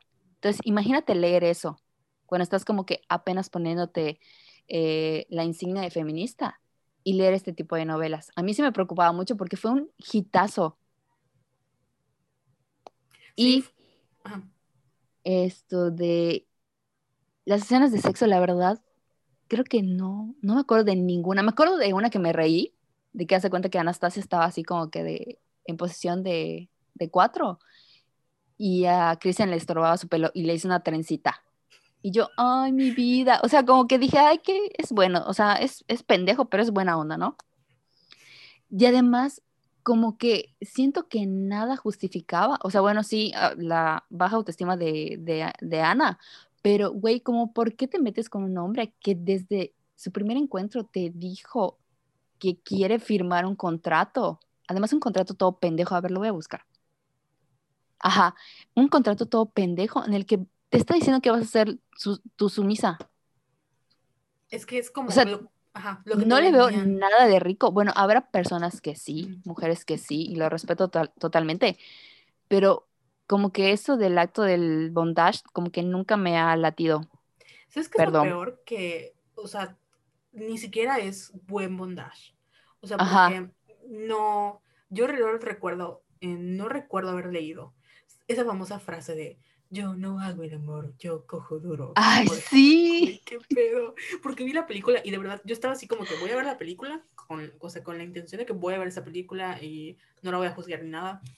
Pero es que se le instaló a primer minuto, así de que se ven y se gusten y es de, güey, no. Y aparte no está tan guapo como tú crees. Que es que igual en esa época, como dices tú, cuando salía Crepúsculo y salía, bueno, recuerdo Hush Hush, y salía todos esos como que Young Adults que medio exploraban, o sea, no hablan eh, plenamente de la sexualidad, que por eso me gusta mucho la película de Twilight, que habla, o sea, es una película muy sensual, no es este, sexual, es muy sensual. Y como que las adolescentes exploraban ese despertar sexual y era como que veían a los hombres, ¿no? Y que su cara, y que sus manos, y que su cuerpo, y la, la. Pero en el caso de Fifty Shades, o sea, no hay como ese trasfondo, no hay esa estructura o no hay como ese deseo que digas, ah, no, pues sí, Cristian, átame, güey. O sea, te firmo lo que quieras, yo soy huecos para ti. O sea, no. soy hueco. o sea, no, o sea, no, no hay. Y, ajá, o sea, sí, yo recuerdo que en algún momento habré leído una escena y, ajá, no, es hasta mal bondage y ni siquiera estoy como into realmente en el bondage o, como sea. Y según yo, en este tipo de relaciones, como que el sumiso es el que tiene el poder realmente. Pues, I don't know, no sabría decirte. Sí, me acuerdo, me acuerdo que lo vi en una clase, pero sí, o sea, en una relación así, el sumiso es el que tiene el poder al final. Parece que no, pero sí. Y además era como que mm, cero atractivo, como que la actitud de Ana, así de que te voy a leer otra cita toda pendeja. Toda mi vida he sido muy insegura. Soy demasiado pálida, demasiado delgada, demasiado desaliñada, torpe y tantos otros defectos más. Me ruborizo de alegría. Christian Grey me considera guapa. Entrelazo los dedos y los miro fijamente intentando disimular mi estúpida sonrisa. Quizás es miope. Ay, metía ya un, un acento español que no me salió. Kilaria Baldwin diciendo, soy española. Pero Además, el pinche Christian Grey era bien mamón, Carol. Me acuerdo de otra cita que me cagué de risa de que están en el coche y eh, Ana está poniendo así como que música y le dice, oye Cristian, ¿qué música te gusta? Y él, ay, pues mis gustos son muy variados, Ana. Escucho desde Shopping hasta los Kings of Leon. Y yo... No mames, Cristian, no te pregunté eso, ay, no mames. Cristian, cállate. O sea, y, y era como que pendejada tras pendejada y además sentía que como que no pasaba nada. O sea, sentía que no, en el primer libro como que no pasaba nada. Y el clímax está al final, porque es cuando como que eh, Christian le empieza a dar como que nalgadas y como que se esmera. ¿Hasta el final? Ajá, sí, me acuerdo que sí, era hasta el final. Como que se esmera y termina sangrando Anastasia.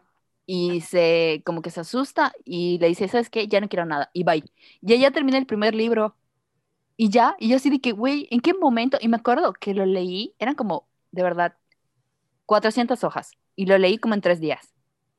Porque además es súper fácil de leer, súper, súper fácil. No tiene nada así como que de compromiso tuyo, como que del lector de me voy a esforzar, o sea, no, cero.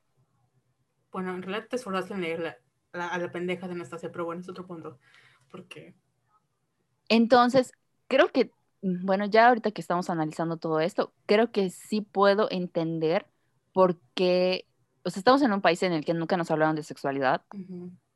Eh, y si lo hicieron fue así de que, bueno, vas a tener sexo es para tener eh, hijos. O sea, como si fuera cumplir nuestro destino biológico. Entonces, puede ser que al tener como que el primer acercamiento a una novela de este tipo sí les haya llamado muchísimo la atención. Sí, y porque eran como lo mainstream, ya sabes, como que era lo popular, porque realmente esas novelas han existido desde uh, tiempos inmemorables, entonces les digo, ni siquiera son escenas como que donde esté bien descrito, porque, o sea, era como, o sea, literalmente era como cuentos, relatos eróticos de una persona que jamás ha experimentado con lo que estaba viviendo, y como que, no sé, tú tienes lo que piensas que pasa con el sexo cuando tienes 13 años, ¿no? Lo escribes y es como de, wow, qué padre. Y al final es, hay mejores libros con mejores tramas donde, como en el caso de Bridgerton, el sexo sí es parte del crecimiento de la persona o si tiene sentido o es romántico, lo que tú quieras, o sea, tiene sentido, güey. Pero, y la película yo pensé, bueno, a lo mejor el libro está asqueroso, pero la película tiene sentido. No, no tiene sentido, no tiene... O sea, llega un momento en el que creo que Ana le habla, o sea, creo que ya vio a Christian como dos o tres veces y está en un bar y le llama así como de, Cristian, ¿por qué no me quieres, por qué no quieres salir conmigo o algo así? Y así como, morra, acabas de ver a este güey como dos días antes y estás molesta porque no quiere nada contigo, o sea, amiga, ¿nunca viste Sex and the City? O sea, no, o sea, esto no, como que no sucede en la vida real, güey, o sea, esto no pasa. Y luego el güey llega a la velocidad de la luz, este, porque Ana, se supone que el que hace de Jacob Black, no recuerdo, ¿quién es este güey? Como que intenta besarla y ella dice, no quiero, y él llega así todo macho, protector, y le pega, no, te está diciendo que no, y tú como que, ay, Christian Grey me defendió, y ahí la lleva como a su casa, y le dice, este, le hace firmar el contrato, y entra como a la habitación roja, y Ana, pues entiendo que, o sea, Ana jamás en su vida, entonces está así como que, como que excede todo esto porque está muy intrigada por Christian, ¿no? Pero no es una persona interesante, o sea, te lo ponen como que es un Supongo que si lo leyera como un fanfiction de Crepúsculo, entiendo que pues es Edward Cullen y tiene como esta cosa de que parece un depredador y es muy interesante en él. Pero no hay nada interesante, o sea, no hay nada interesante más que se le cayó el lápiz lo levantó y le gustó la morra y pues se le pasa diciendo que es fea y pues es güey Dakota Johnson, o sea, belleza de ser humano. Sí. Y, y, es como de, no sé por qué me quiere. Y yo, pues, ¿cómo no te va a querer? Estás bien guapa, amiga, o sea, por favor. Pero Ajá, hay miles de es que es miope. pues, obvio. Pero hay miles de libros mejores que Fifty Shades. Millones. Y no sé por qué es tan popular. La verdad no lo entiendo. Y no estamos, no estamos regañando a nadie, ¿eh? no crean que, que si fueron fans, yo conozco amigas, o sea, tengo amigas que fueron fans, así iban a los estrenos y todo, no voy a decir nombres, pero o sea, no pasa nada. Más estamos descargando nuestro odio. Yo como escritora frustrada, que dije, ¿cómo L.L. James pudo hacerse millonaria con esta basura? Pero bueno, cada quien, cada Así quien. es. Cuando yo escriba mi libro, van a haber mejores escenas de sexo. O sea, ahí sí voy a decir, tengo tres hoyos, así, penétrame y cosas así, ¿no? Como, Y por eso Bridgerton me gustó mucho porque se sintió más real. sí, ¿Sabes qué escena así me enloquecí? ¿Cuál? Eh, creo que la primera vez que tienen relaciones. Y eh, Simon se sale antes de terminar. Y yo dije, oh my God, nunca había visto eso en la televisión. He estado ahí y sí pasa y sí es real. O sea, me gustó mucho. No sé cómo explicarlo. sí. Porque sí, o sea, lo he vivido y, y es el típico güey, bueno, también irresponsable, ¿no? Parte de irresponsables. Pero sí fue de esas escenas que me impactó mucho junto con la de la masturbación.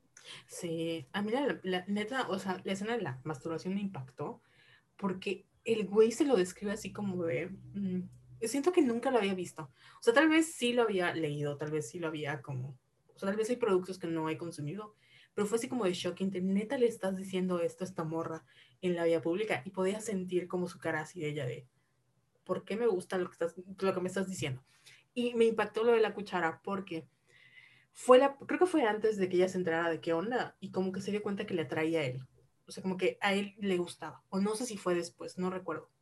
Pero fue como que ella solita se dio cuenta. Y también I've been there, o sea, he estado ahí, de que estás en una situación y dices, ok, ¿qué es esto? O sea, ¿por qué me gustó este movimiento? ¿O qué hizo? O sea, es algo tan simple que dices, güey, ¿de dónde? O sea, ¿qué me está pasando?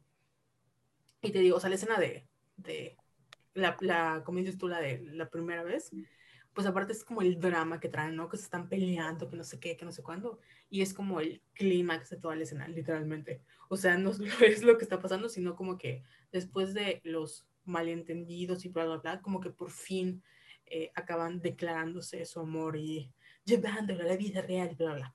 Entonces sí, por eso creo que no están de sobra, sino que tienen un sentido narrativo porque van construyendo y van este, siendo los picos. Y obviamente la escena de Wildest Dreams, de toda la, o sea, la librería, güey, la librería. Sí. Te escribí porque te dije, está perfecta esta escena.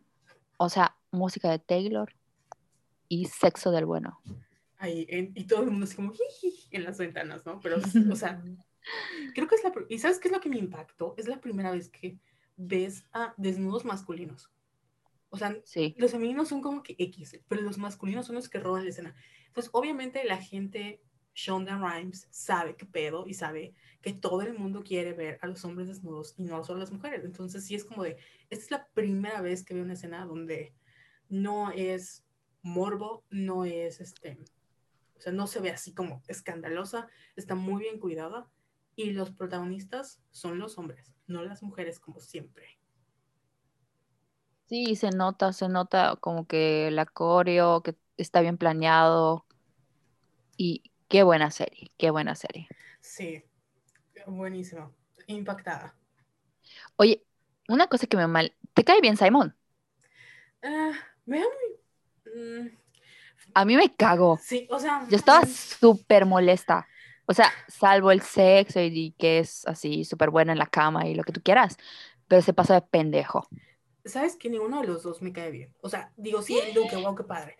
Pero... Es que ni- Daphne X. Ajá, es realmente Daphne X, me da igual. Creo que así entiendes al final que es así como que muy, a mí se me hace como muy, ñe, ñe, ñe, como que molesta, pero entiendo, es que entiendes que no sé, como ese tipo de personajes, así, Sí. como que no, de verdad no tenía sabor, pero al final lo encontró, ¿no? Em, pero lo entiendo y trato de ser como más tranquila con ella. Pero es que este güey te lo quieren vender así como el héroe sufrido. Y sí está bien, pato, te lo compro. Pero ni siquiera te- se esfuerza en sufrir, ya sabes, es como que, Sí. o sea, neta, le hubieras dicho qué pedo y no pasaba nada. O sea, no pasaba nada. Te hubieras dicho, no puedo tener hijos porque le juré a mi papá cuando estaba muriendo que aquí se acababa mi vida. O sea, Ajá, su mamada. Pero obviamente por eso se me hace mal pedo, porque él se aprovechó de que ella no sabía nada. sí. O sea, no sabía cómo, cómo se hacen los bebés. No sabía.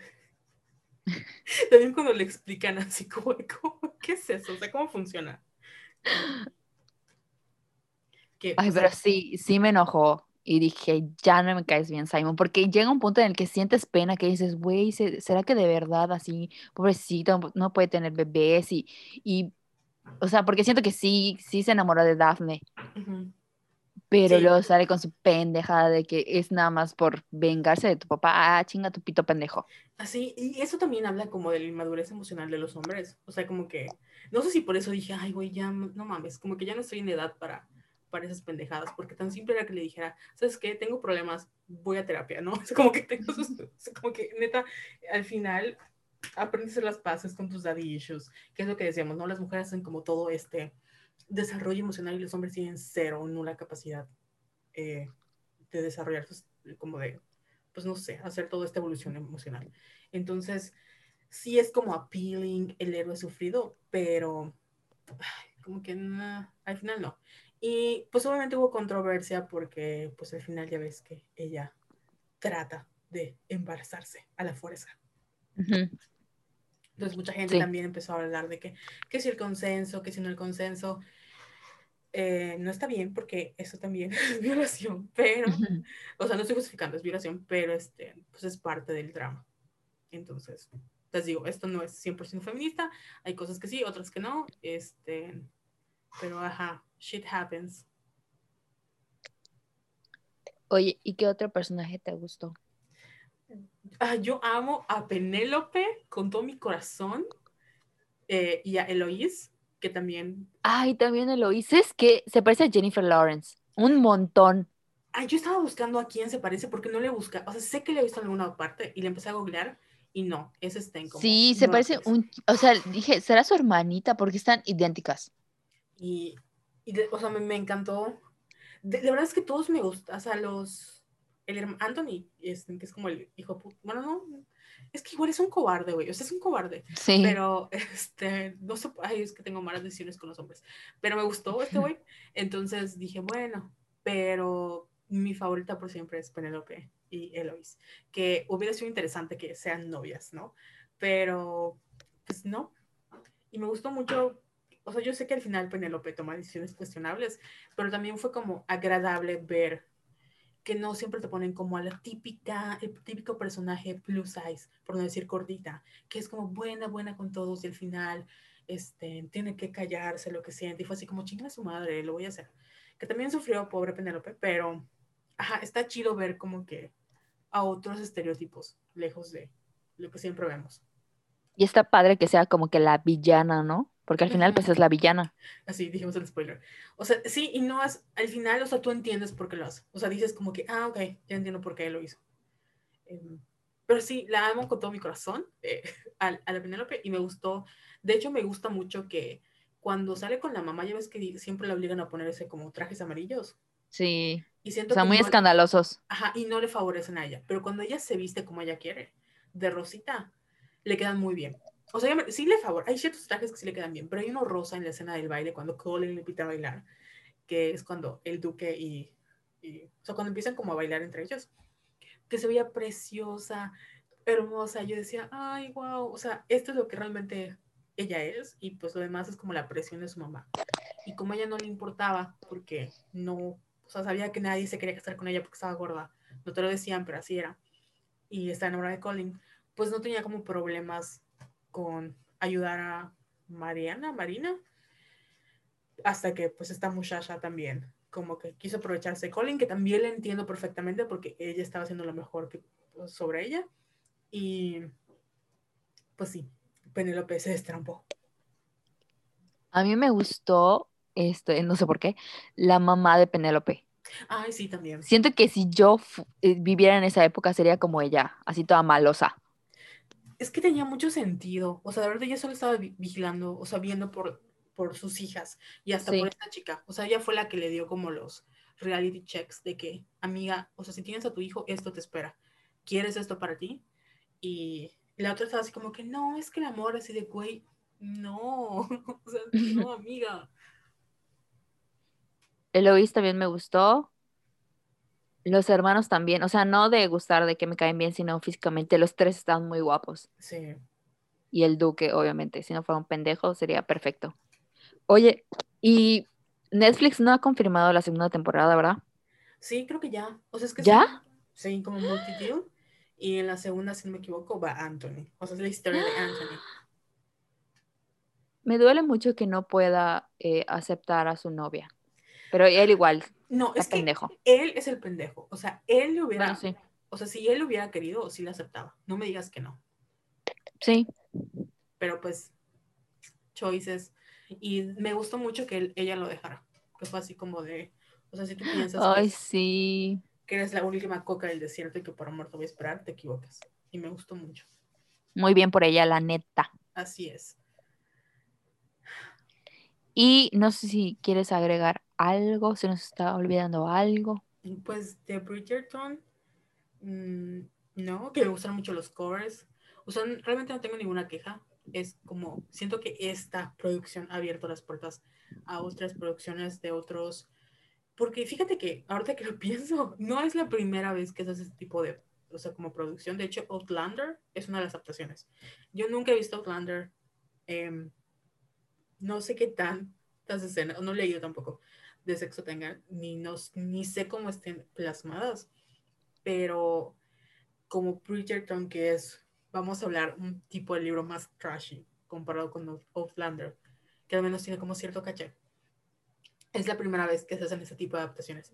Y siento que abre la puerta a muchísimas otras posibilidades que serían así súper interesantes, que de verdad hay buenos libros. No se vayan con la finta de que todo es así de trashy. Y aunque sea trashy, güey, se disfruta también. Se disfrutas la fruta, como sea. Este, entonces, estoy, estoy muy emocionada porque siento que se abre como otro canal. Y aparte fue un éxito, porque obviamente el, el público al que se ha dirigido le encantó. Por estas razones y por las que ya hemos platicado, ha sido un éxito. Al menos en México sigue siendo un éxito. Y a nivel mundial creo que es una de las series más exitosas de Netflix. Es que es eso, nos merecemos mejores contenidos, punto. O sea, Sí, está bien 50 sombras de Grey si la quieres ver, pero nos merecemos más contenidos como Sex Education, como, Eufeo- como Euphoria y Bridgerton. Y qué bueno que están abriendo como que este nuevo canal y que ya existen eh, puestos como el coordinador de intimidad. O sea, ¿estás de acuerdo que van a salir muy buenas historias y, o sea, trabajos como de calidad? Sí, mi sueño. de ser. Es que de verdad me, me, me gusta mucho la idea de, de describir el romance. O sea, siento que ese. Sí, voy a escucharme como mamá pendeja, pero ahí va. Como que la escena del, acto sexual es como el, el clímax, va, de una construcción de varios escenarios. Entonces, obviamente no puede. O sea, tiene que ser lo más alto posible, no puede ser lo más bajo. Y. Ajá. Entonces, siento que, o sea, me, me encanta que hayan personas que estén detrás, y sobre todo mujeres, porque lo saben construir y saben eh, vender eso, y no es como otras historias como Game of Thrones que vemos, o en cualquier otra película donde haya sexo. Creo que incluso en Fifty Shades, pues vemos que al, al final Anastasia no es, como dices tú, el sujeto de placer, sino es un objeto de placer. Entonces, eh, no sé, yo tengo amigas que fueron a ver la película y era así como de 30 minutos de, de ellos dos teniendo relaciones y ni siquiera ves como que, como que, ¿qué está pasando? Nada más es como que tomas de Anastasia y se me desnuda y pues no, no tiene chiste en la trama, entonces es aburrido. Hay gente a la que sí le gustó y que fue su primer acercamiento y está bien también, pero hay muchas otras historias con mejores narrativas, con mejores personajes, con mejor, eh, así que world building que les pueden gustar. Incluso hay mejor fanfiction que Fifty Shades. Mil veces. Debemos hacer uno solo como que literatura erótica o contenidos eróticos para mujeres con María Conchita. Sí. Que Aquí que ella- comprometiendo a María Conchita. Pero sí debemos hacer una parte, o sea, solo de como de novela erótica, novela Sí. rosa. Porque tengo muchas recomendaciones. Si quieren, y de verdad, este, ni siquiera son como, como Bridgerton de que haya así mujeres en el tiempo de la regencia. Es como personas modernas. Siento que es muy difícil. Y lo- últimamente como he visto muchos K-dramas. eh, una de las cosas que me gustaron de los K-dramas es que construyen muy bien como, como el romance, pero sin caer en, lo que hacen los gringos a veces, como en Riverdale, que es como puro sexo a lo pendejo. No, güey.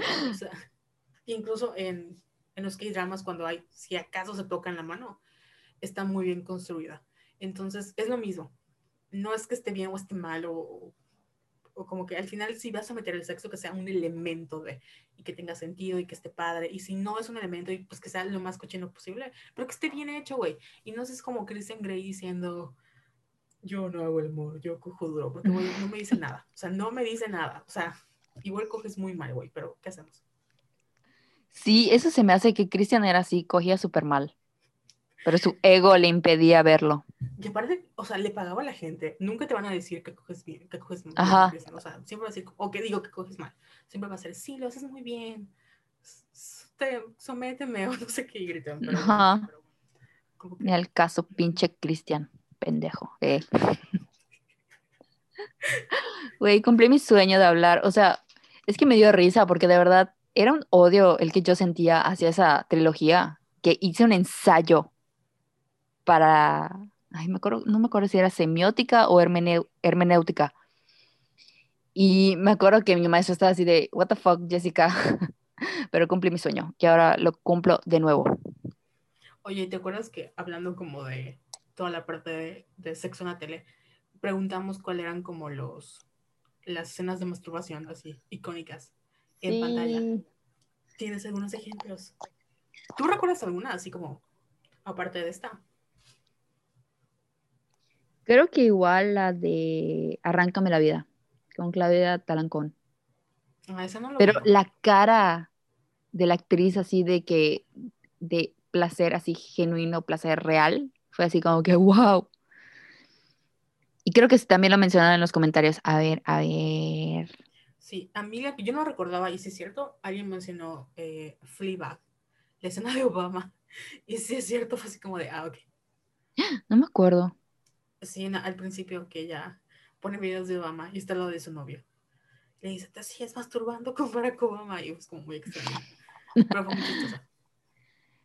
Bueno, Gumo nos dice, cuando vi Tuca y Bertie me sorprendió mucho la escena de Bertie en el baño, porque fue la primera vez que veía eso en algún programa. También me agradó cómo lo representan en Big Mouth. Muchos mencionaron esa de Big Mouth y yo no la he visto. ¿Tú ya la viste? No, pero busqué la escena y si es la que ellos mencionan, está, o sea, caricatura, pero es- como que mencionan este, los genitales así como de A, B, C, esto se llama así, esto funciona así y, y hacen analogías muy buenas. Me llamó la atención. verlo. Ay, me acordé ahorita del de, de Mónica de Friends, de One, Two, Three. Ah, así el 7. One, two, three. Ajá. Está chistoso. Eh, en la peli, Caronita nos dijo en la película Arráncame la vida. Eh, um, Daphne Bridgerton. Edith nos dice, creo que la primera vez que vi y más o menos entendí qué estaba pasando fue en Pleasantville. Sigue siendo a su forma muy épica. Ah, es la película que te dije de Reese Witherspoon con Tobey Maguire Sí. que no he visto y se ve buenísima. Y Gina nos dijo, hace mucho que no la veo, pero recuerdo que la del cisne negro me impactó mucho. Claro que la Mel Gay se siente algo presente, pero al menos fue la primera vez que vi una escena de placer femenino tan unapologetic. Sí la recuerdo. De hecho la tengo en DVD. Porque está impactada. Eh, Jennifer Luna nos dice, no recuerdo el nombre de la peli, pero sale una mujer en, un- en una tina y se masturba y todo estaba en blanco y negro. Y justo en ese momento que ella se explora, toda ella se pone a color. Ojalá alguien sepa de qué hablo. Ah, es la misma de Pleasantville. Arlie, Arlene Vika nos dice, sí, en la serie de Love and Anarchy de Netflix. No te manejo esa serie. Eh, Cristina nos dice la del capítulo de Aime en Sex Education. Ah, sí, es cierto. Nine Songs, Pleasantville. Ay, tengo que ver esa. La de Mia Soska. Mike en. Stalker. Esto iba a decir. En Stalker, lazos perversos. Y ya. No y luego tú preguntaste otra cosa. Ah, Guay, sí, hay muchas respuestas. que si habían leído, o sea, aparte del proyecto, en algún libro como los de Johanna Lindsay, y varias mencionaron que sí, o sea, eh, pero no, O sea, como que los leyeron de cuando era niña, pero dejaron de leer y, o sea, ahí están, como que ahí léelo, ahí están las respuestas. Pero no sé si las dejamos para este episodio o para el próximo, cuando hablemos de literatura erótica. Ay, Dani nos dijo que ella también produjo esto de fanfics. ¡Y! A los Sí. 14 años. Te digo que, o sea, yo neta a esa edad estaba leyendo estas mamadas, pero, pero más bien, es que no había conocimiento del tema. O sea, yo la verdad, aquí entre nos, ahí sí, si alguien que me conoce en público, por favor, o sea, sea mi familia, por favor, deje de escuchar esto porque es muy personal. Pero yo pensaba que te podías embarazar. Sí, es que es obvio, o sea, porque na- nunca nadie nos dijo qué pedo. Y siempre me sentí muy mal porque no sabía, o sea, no, o no lo hacía como lo hacen en las películas, ya sabes, o sea, pero yo crecí viendo Sex and the City. Y me acuerdo que Charlotte tenía como un vibrador de conejito o algo así. Y en las escenas de masturbación siempre es como la, la, la chica, con, estoy hablando bajito porque es como la culpa católica, pero bueno, es como que la chica con sus manos, ¿no? Y esa mamada. Y me acuerdo que yo decía, "No, yo no, no puedo, o sea, lo intentaba y decían, es que no puedo, o sea, me sentía mal porque me sentía así como que no, no sé, o sea, no sé qué funciona. Entonces me tomó muchos años y su, fui, de verdad, muy, muy grande como para decir, ok, voy a intentarlo porque no sé cómo funciona todavía mi cuerpo y hasta que pude, ¿cómo se iba a decir más sobre el arte? Pude dominar el arte de poder. Eso, ni siquiera puedo decir la palabra. Sí, es que está padre porque conoces tu cuerpo Ajá, pero me y te ayuda muchísimo Sí. a la hora del acto sexual, porque ya sabes qué quieres y qué no. Entonces, ustedes tóquense con lo que quieran, con su almohada, con su tobillo, con su mano, con vibrador, con lo que sea. Sí, entonces te digo, o sea, para mí fue así como muy shocking, porque decía, si no lo puedo hacer así, entonces tal vez hay algo raro en mí. Y no, y tam- otra cosa, por ejemplo, yo no veo porno, porque necesito el contexto. Entonces, por eso ese tipo de libros funcionaban perfecto, porque decían, ok, ah, tiene un contexto, o sea, ya entiendo qué está pasando, porque entonces ves la escena y dices, güey, es su hermano, su amiga, o sea, su tía, cómo llegó allá, o sea, se aman, se odian, están en divorcio, ¿qué está pasando? Y en cambio, con ese tipo de libros, como hay, o sea, tiene un contexto y decía, ok, o sea, puedo entenderlo. Y les digo, de nuevo, creo que es una, como un espacio seguro para muchas mujeres que se sienten como incómodas consumiendo eh, contenido como porno por sus decisiones personales. Está bien, ¿no?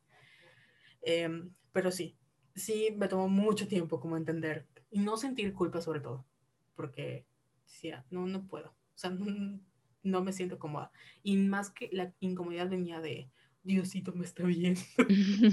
sí. Pero todo es culpa de nuestros padres, eh, no es cierto. Es. Pero sí de la educación que recibimos. ¿Nunca te pasó que pensaste que el sexo oral era de palabras?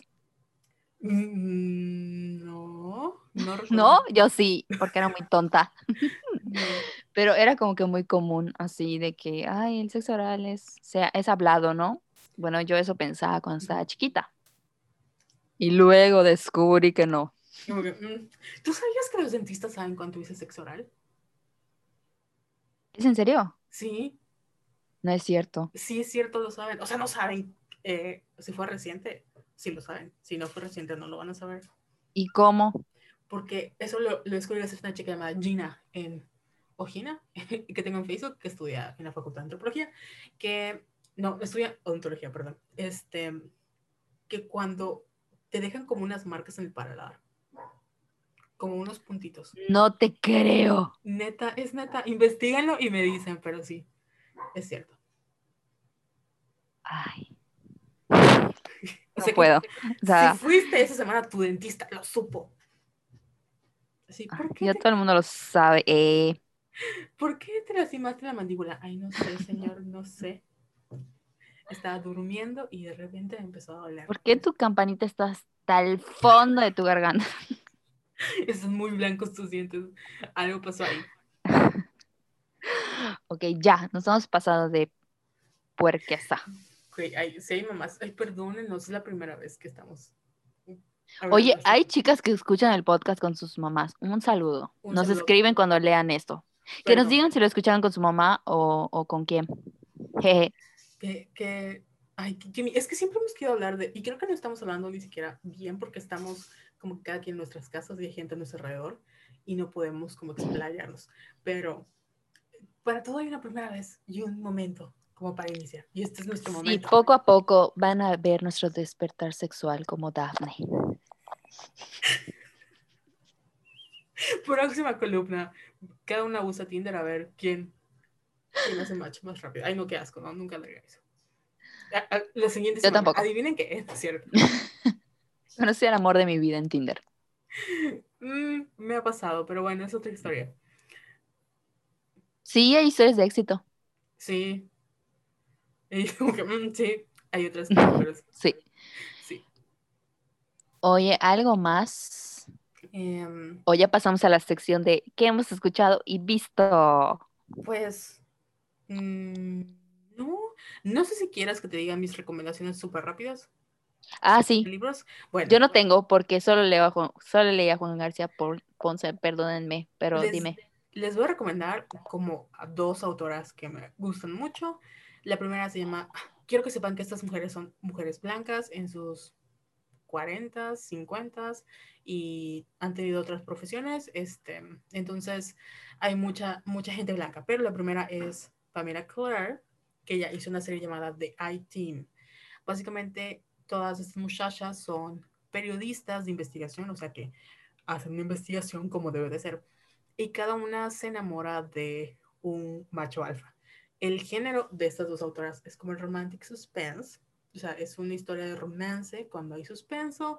Eh, los dos protagonistas están como forzados a estar en una relación como de alto, o sea, en una situación de alto riesgo, ¿no? Que hay un asesino en serie, que hay un caso criminal, que hay una, no sé, un güey que le está stalkeando y esta chica se topa con el héroe, que el héroe es o un policía o un militar o un lo que sea, este, pero que tiene como cierto nivel de autoridad y de skills para luchar contra esta fuerza animal y acaban enamorándose en el proceso y acaban haciendo cositas, ¿no?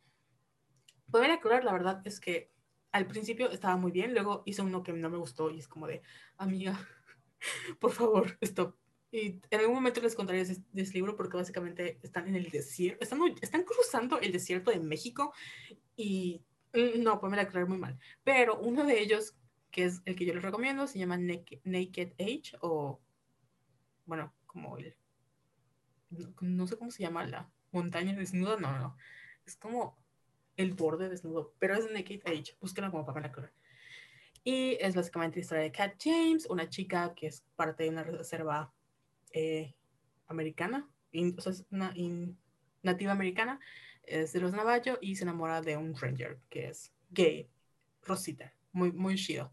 Lo padre es que Kate jamás ha tenido sexo en su vida, entonces, eh, como que todo el libro es acerca de ella haciendo esta, como este descubrimiento y Gabe como que tratando de ser mejor persona.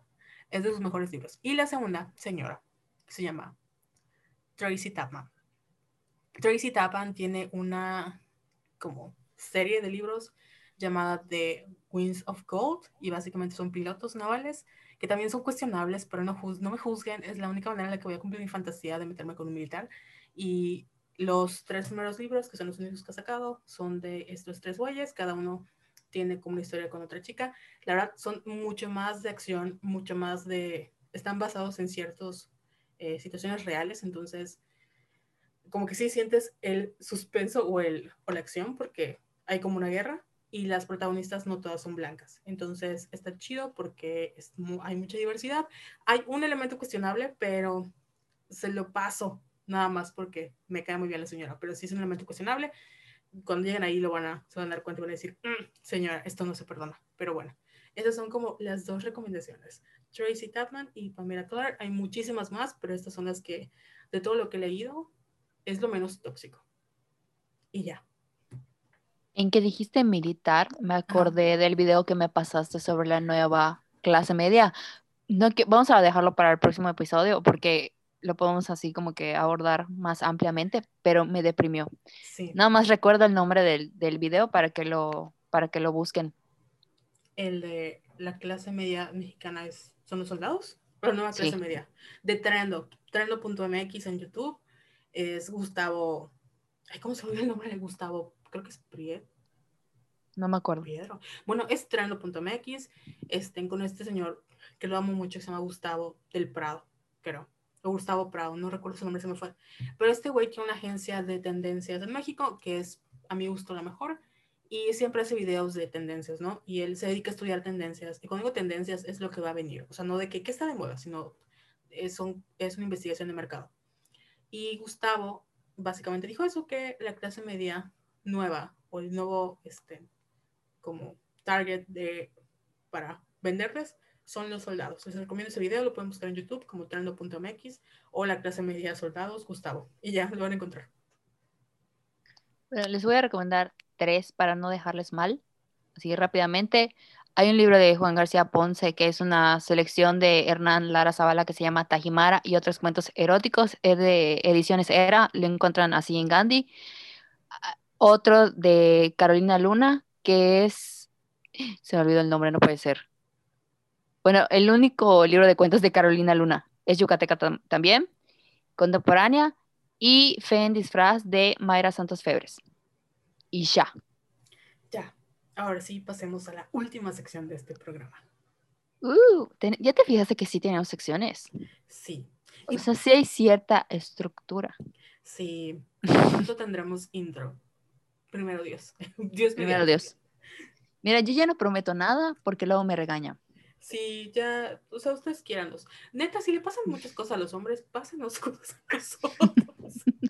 sí, perdonen a su ex, perdónenos a nosotras, por favor. Ténganos paciencia. sí. Oye, esto de dime qué has visto. Pues yo estoy viendo, o sea, después de ver Bridget, Bridgerton, Bridgerton, eh, estoy viendo un K-drama que está muy bueno.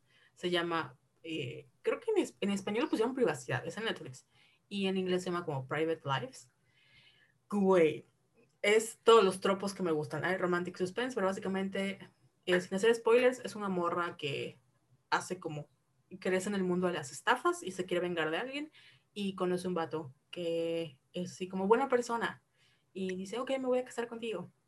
Pero, mm, shit happens. Y está muy interesante. O sea, ahí sí hay como acción y suspense, pero lo, interesante es la relación de ellos dos, como de que no sabes qué pedo, qué está pasando y está cool, está en Netflix. También vi otro que se llama My Shy Boss, que es básicamente de un jefe que es súper introvertido. Y lo que me gustó es que el güey trabaja en una agencia de PR, pero hacen como campañas de marketing.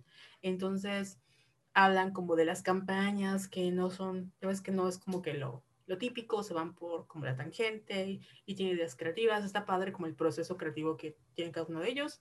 Y pues está entretenida. Y como siempre me enamoré de ese coreano. Entonces, si no tiene nada que hacer, les recomiendo esos que están interesantes. Yo eh, viví una tragedia. ¿Te acuerdas que estaba viendo Mr. Robot? Ah, sí. Termino la tercera temporada, así estoy emocionada. A las 3 de la mañana dije, ay, mañana que me despierto voy a empezar la cuarta porque ya se puso buenísima, más buena de lo que ya está. Y resulta que el estúpido Amazon Prime no tiene la cuarta temporada disponible. ¿Por qué? No lo sé. Pero te acuerdas que te escribí así de que, Carol, no está la cuarta temporada. Y a mí me cuesta mucho verlas así en... Porque me da huevo aprender la lap. O sea, o lo veo en mi tableta o lo veo en mi celular. Entonces estaba yo así al borde del, de la suicidación. Pero bueno, me calmé. Y vi Frozen 2 porque no la había visto, perdón. Está preciosa. Me reí muchísimo. La amé, amé el mensaje. La amé. Oye, hablando de Frozen 2, nunca hablamos de esto, pero ¿verdad que es una metáfora de la depresión? Siento que sí. O sea, yo me acuerdo que la vi cuando salió y la hablé con mi psicóloga porque le dije, o sea, la parte cuando Ana canta, no sé si la viste en inglés o en español. Español. Pero cuando ella le dice como que voy a hacer, o sea, que, que supuestamente se muere Elsa, dice the next right thing, o no sé cómo le pongan en español, como que lo siguiente. Entonces, que ella está diciendo, la verdad es que está todo de la verga y sé que no hay nada por qué hacer, pero voy a hacer el siguiente paso, es lo único que puedo hacer y no voy a ver como más allá de, solo voy a hacer como un día a la vez. Y me gustó mucho, me gustó mucho. Como que se volvió... Igual Olaf, qué pedo. así como que en su trip de que voy a madurar y voy a pensar mejor las cosas y, y yo así de, wow, Olaf, o sea, más introspectivo que yo. Y cuando dijo, es válido que estés enojado, o sea... Ay, sí. Y está así, sí es cierto, o sea, muchas veces creo que en todas las, o sea, no recuerdo porque no he visto como películas a conciencia de niños, pero fue la primera vez que veía así como un mensaje de es válido estar enojado. sí, o sea, validando las emociones. Sí, el enojo que por lo menos a nosotros como mujeres nos cuesta mucho trabajo eh, entender, porque siempre es como de, estoy enojada, pero voy a perdonar lo que me pasó cuando, güey, no, estás enojada y, y, está bien que te molestes, estás bien que, que, expreses tu molestia y todo. Y es lo de que decíamos al principio, ¿no? De las niñas que cometen errores. Güey, neta, o sea, dejemos de ser tan criticones con las mujeres porque si bien hay cosas que hay que regañarnos, y, o sea, regañar en el sentido de que, bueno, hay mujeres en el poder como Jacob Rowling, que no tiene nada que estar hablando de la gente trans, pero ahí está haciendo su dinero la señora diciendo mamadas. Hay gente que tiene de verdad, o sea, puede tomar decisiones cuestionables, puede equivocarse, y pues todos hemos cometido un, un, un pequeño desliz porque estamos enojados o porque al final de cuentas seguimos siendo humanas, ¿no? Y se vale, o sea, se vale. Dejen de estar así dándose golpes de pecho porque, porque son humanas, güey. O sea, nadie nace siendo perfecta, ni tomando buenas decisiones nunca en su vida. Así es, pero está muy bonita. Me morí de risa en las escenas de Ana con Christoph. Son ah, muy divertidas, muy divertidas. Igual que Christoph cantando así de que sí. está enamorado. En Mi vida lo amo, lo amo. Y me gustó mucho el, o sea, el mensaje de Elsa de que igual Ana, como que entendiendo que tiene que dejar crecer a sus seres queridos lejos de ella, fue así como muy potente, ¿no? El decir, bueno, sí, o sea, que no puedes salvar a nadie. Sí, sobre todo que cada quien toma sus propias decisiones y ella es responsable de lo que ella haga, ¿no? De lo que los demás hagan, no puede ser responsable. H. Bueno, ¿qué más vi? Vi fragmentos de una mujer eh, Mm, no quiero que me odien, pero no me gustó. o sea, sé que es como que la película y obviamente Vanessa Kirby está increíble, también Shia LeBouf, pero creo que como estoy como que en este mood de así de ver cosas bonitas y de ser feliz y de, o sea, como que le dije a Carol que estaba como que muy tibia. Entonces no fue el momento para que yo la viera porque no estoy en este mood, en este mood de que, porque ya sabes de qué trata, ¿no? Más o menos. Sí. O sea, y siento que la protagonista es, bueno, me pasó esto, que obviamente sí es un suceso muy traumático, pero es, me pasó esto y eh, catarsis, toco fondo y renazco. Entonces, ese tipo de historias para mí ya, ya no. O sea, como que no sé, no sé, no me gustan. O sea, y sí toca un tema como que muy fuerte que es la muerte perinatal. La escena del plano secuencia del parto está increíble, está buenísima, está súper real, por lo que me han contado mi mamá y amigas embarazadas. Plasma muy bien como que toda esta parte del, del parto. Salvo eso, pues está bien y creo que Vanessa merece ser nominada. Y desde que interpretó a la princesa Margarita sí soy fan. O sea, me gusta mucho. Y ya. Ojalá la veas y me, digas qué opinas. Es que me pasa como a ti, estoy como en el mood de quiero ver cosas bonitas, porque me pasan cosas feas en la vida real y no quiero ver cosas feas. Pero sí me llamó mucho la atención por ella. O sea, Shaya me da muy igual. Em, pero de hecho creo que siento que Shaya está haciendo como el mismo papel en esa película que es en la vida real, como un asco de persona. No sé, no sé por qué me da. Típico hombre. Sí, obvio. Sin H con B chica. Y pues Vanessa, una diosa. Algo te iba a decir, es que como que he estado consumiendo mucho TikTok, pero no recuerdo qué era. O, vi, bueno, vi Bridget, Jones porque la subieron a Netflix y de nuevo confirmo que qué horror que nos hayan dicho que Bridget estaba gorda cuando, o sea. Ya sé. Pero es, un clásico esa película. Em, intenté volver a ver Parks and Recs porque este, creo que vi un video de no, no contexto de Pawnee y me gustó mucho y me recordé lo, lo chistosa que es. Em, pero no, creo que ya. Eso sí. Ah, ¿sabes qué? Ya me acordé. No sé si hemos hablado de esta película, pero quería recomendarla. ¿Llegaste a ver Happiest Season o Happiest Season con Kristen Stewart? No. Es una película navideña que salió hace poquito en Hulu, pero que ya está en como las plataformas estén de piratería o de confianza. Y básicamente Kristen Stewart sale con esta chica que no sé cómo se llama, pero sé que la he visto en alguna parte y está súper bonita. Em, van como, o sea, ella le invita, es su novia, viven juntas y le invita como a pasar Navidad a casa de sus papás.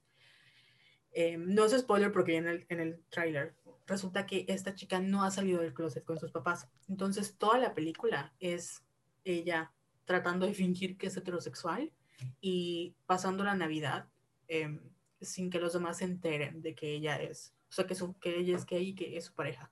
Sale este chico, se me olvida su nombre, que sale en Shit's Creek, que es creo que es, su apellido es Levy, no recuerdo su nombre. Está, sí hay divertida, está interesante. Em, hay igual cosas cuestionables, pero lo que me gustó mucho de esta película es que es como de las, como de la, esta nueva ola que por fin habla de la inclusión y habla de otras experiencias que no son de las nuestras. Y si bien hay cosas que yo no le hubiera perdonado al personaje de, de esta chica que no recuerdo su nombre, eh, me, da mucho gusto que Kristen Stewart esté siendo la reina eh, plus que nació para ser y está muy interesante, está muy entretenida. Hace mucho tiempo que no tenemos como rom-coms que me lleguen mucho y esta me gustó. Está entretenida, de nuevo hay cosas cuestionables y se entiende de que, pues como cualquier otra película, tiene sus errores, em, pero está bastante bien. También sale Audrey Plaza, que también es como una reina LGTBQ y está muy cool. Oye, está pasando en el cine. Lástima que no puedo ir. Sí, ah. la acabo de googlear. Bueno, la pueden ver en internet. Adiós la industria del cine, Adiós. Pero sí, está, está padre. O sea, neta es como una alternativa. Bueno, yo la vi en Navidad y me gustó mucho. Oye, ¿sabes cuál me puse a ver después de que de mi tragedia de Mr. Robot? Eh, de X-Files. Pero llegué al tercer capítulo y como que siento que ya no pude. Mm. No sé por qué. Es que em, es muy, como que es el monstruo de la semana, o sea, The X-Files. Ajá. Tiene esa narrativa como tiene Supernatural, ¿no? Que es un caso cada semana y es típico de la ciencia ficción. El problema es que son 22 episodios por temporada, y yo creo que son como 10 temporadas nada más. Sí. Y como es un... O es que es una historia que tiene muchas interpretaciones y si bien el hilo es que este güey, Mulder, que no es spoiler, le secuestraron a su hermana y él cree en los aliens y este es Scully, que ella es escéptica y no cree en los aliens y como que siempre se la pasan, Mulder sí cree, Scully no cree y tienen que eh, trabajar en un caso que al final fueron los aliens y no hay explicación. Entonces sí es muy cansado si no te gusta ese género porque es lo mismo. Y sí hay como un hilo narrativo, pero al final es sí súper, súper variado. Lo interesante de esa serie es que gracias a ellos se empezó a usar la palabra ship como para cuando tú shipeas a dos personajes. ¿En serio no sabía?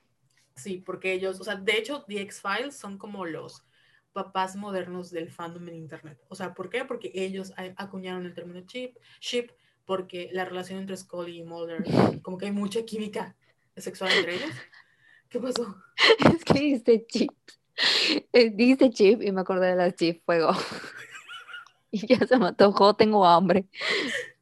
Bueno, pero eso. Entonces, sí es un como clásico de la televisión, pero la verdad está muy pesada. O sea, yo la vi. Sí, ya sé. Y ahorita intenté volver a ver y es como de, ah, me gusta, pero me asusta. O sea, me da mucho flojera ver 10 temporadas. Y de hecho estaba entre This Is Us, Monk, o volver a ver Dexter. Dije, no, voy a intentar The X-Files y no pude.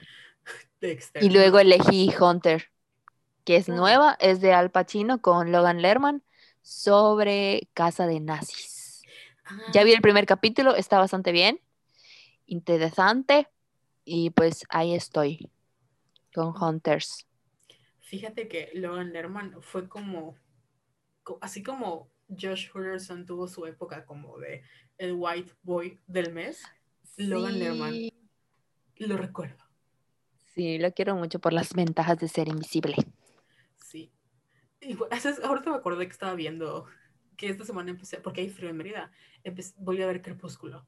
Güey, qué joya. O sea, hay que hacer un episodio de Crepúsculo, la verdad.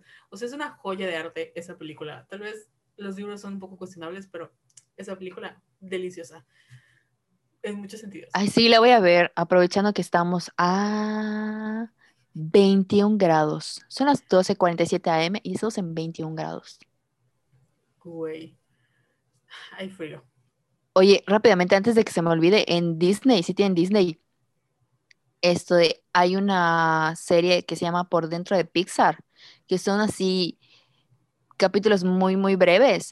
Y en el cuarto sale Jessica Haidt, que es, cuenta cómo hizo un programa para equilibrar los guiones.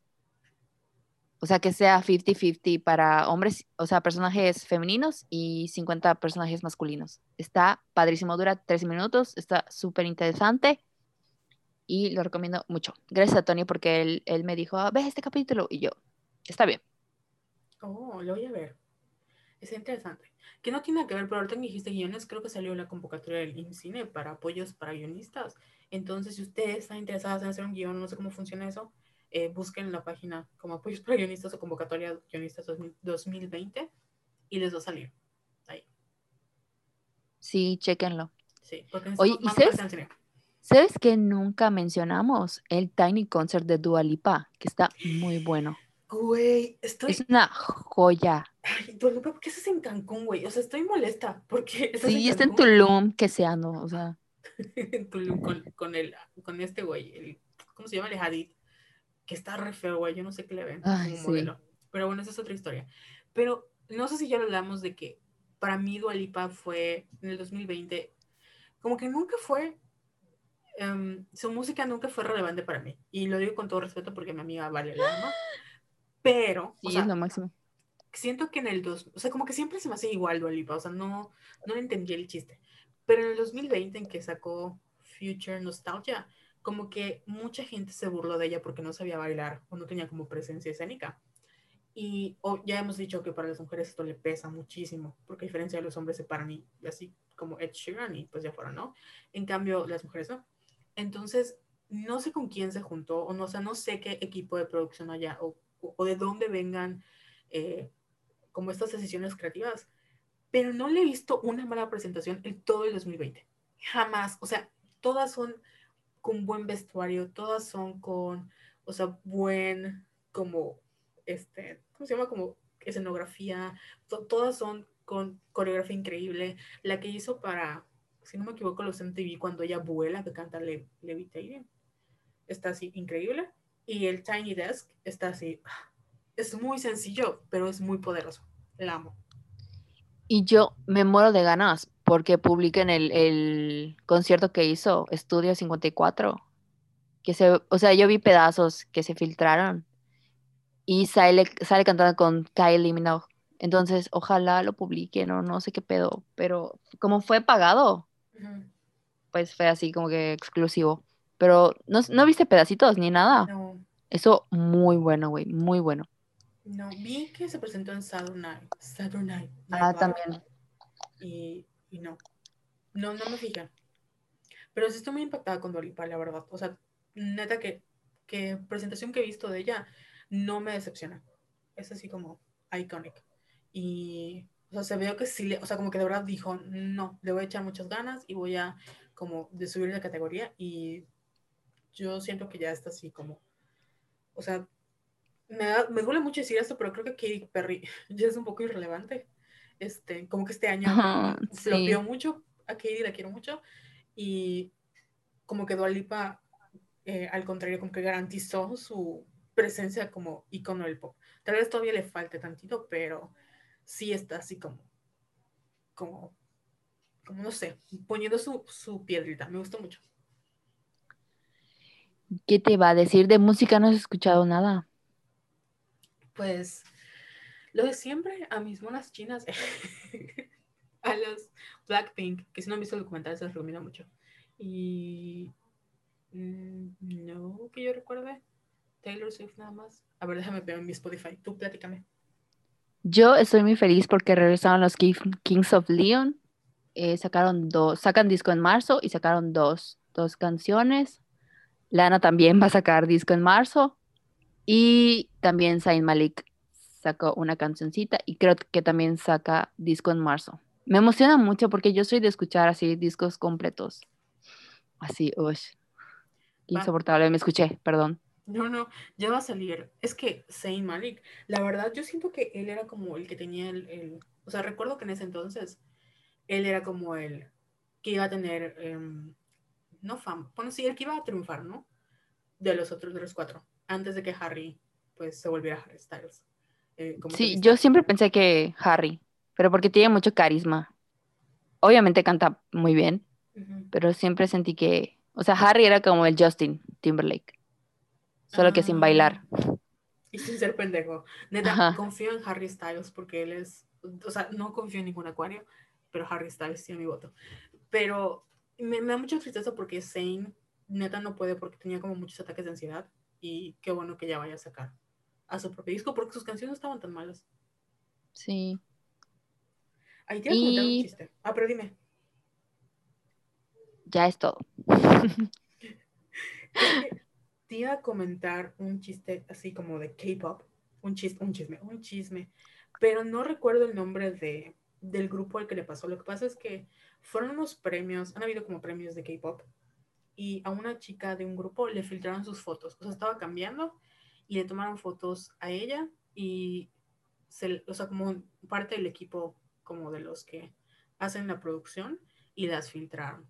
Y ahorita como que muchos fandoms se unieron para pedir a sus agencias que, pues por favor, la ayuden, porque obviamente, o sea, tremenda invasión de privacidad y pues de su persona y de su dignidad e integridad. Pero no manches, o sea, a veces siento que como que por todos los K-dramas mucha gente uh, idealiza Corea así como un lugar para encontrar novio. Yo he pecado de eso, pero si está cabrón ahí, güey, te ponen cámaras en todas partes. O sea, no es un No paraíso para las mujeres. Está, está muy feo. Y ahí tu reputación como mujer, o sea, neta, mm, sí me dan pena las, las idols de Corea. Sé que es un trabajo inmenso, pero sí están como muy, mmm, como en todas partes. No estoy diciendo que ahí esté peor que, o mejor que acá, pero como que sí viven mucho de lo que dirá la gente y tienen que ser, o sea, no puedes anunciar una relación con cualquiera y, y ajá. Entonces, ahorita no, no recuerdo el nombre, no sé si era como Mumu, como Mamaland, Mumuland, Mamaland o Mamamoo, este, no lo recuerdo, pero pobrecita. Y hay muchos fandoms que se organizaron. Güey, pobrecita. Ya, eso era todo lo que quería decir. Está bien, Ay, fue un güey, capítulo. perdón, perdón. y yo así, adiós, bye. ¿Qué pasó? Güey, Grimes tiene COVID. ¿De verdad? Sí, pero ¿sabes cómo lo anunció? Así como de, por fin tengo COVID. Y todos, te aplaudo, morra, ¿qué quieres que yo haga? Ay, no me digas. A ver, Sí. lo estoy googleando. O sea, ay, no quiero sonar culera, pero, güey, ¿con quién está? O sea, Ay, con el asqueroso Elon Musk. entonces, se va a escuchar feo, pero no espero como que mucho. Sí, o sea, neta, Elon Musk. así- Creo que ella es la que se la pasaba diciendo que la, o sea, el COVID no existía o algo así, ¿no? Acabo de ver una nota del Universal que dice Grimes, novia de Elon Musk, disfruta tener COVID. Es que lo dijo así como de, por fin, I finally catch COVID. Así como, amiga, no sé qué decirte. Y sabes qué es lo peor? O sea, lo peor es que esta gente que tiene dinero, o sea, ellos no vivieron la pandemia como nosotros y no lo van a vivir. Y los estragos que tienen no los están sufriendo. Y neta, la gente, por eso como que hacemos, regresamos al punto de, si no tienen por qué salir, no lo hagan. Y yo sé que estamos sufriendo, pero la gente se está muriendo porque no hay donde atenderlos y la gente que se muere es la gente que no tiene dinero, porque el COVID cuesta caro y no es fácil tener como 10 mil pesos disponibles para comprar medicina, para rentar un ta- tanque de oxígeno, para poder no ir a trabajar, ya sabes. Entonces, sí me da así como de mm, malditos blancos con dinero que se la pasan paseando, güey. Gualipa, te te cueme, pero no mames, que estás en Tulum. O sea, vas a contagiar a más personas. Porque, ok, tú te cuidas, pero como hay gente que está ahí, hay otra gente que tiene que trabajar. Y también entiendo que tienen que como reactivar la economía, porque si no, estos negocios cierran y la gente tiene que trabajar para, para comer. O sea, por eso sí ya evito como juzgar a la gente. Pero sí me dio coraje la manera en la que Grimes dijo, I finally catch COVID. Así como, pendeja, ¿qué esperas, güey? O sea, Sí, y para colmo, Elon ya es el hombre más rico del mundo. O sea, superó a Jeff Bezos. de Amazon. Can you believe? Ah, pues, ¿qué, ¿qué esperas que yo te diga? Que voy a empezar a buscar, ya que no me alcanza para el Sugar Daddy, voy a buscar un Soldier Daddy, un Sugar Soldier, para Ah. asegurar la pensión. Ya ni pedo. Pero bueno, ya no tenemos Pero nada bueno. más que agregar. Tú, Jessica, ¿quieres agregar algo más?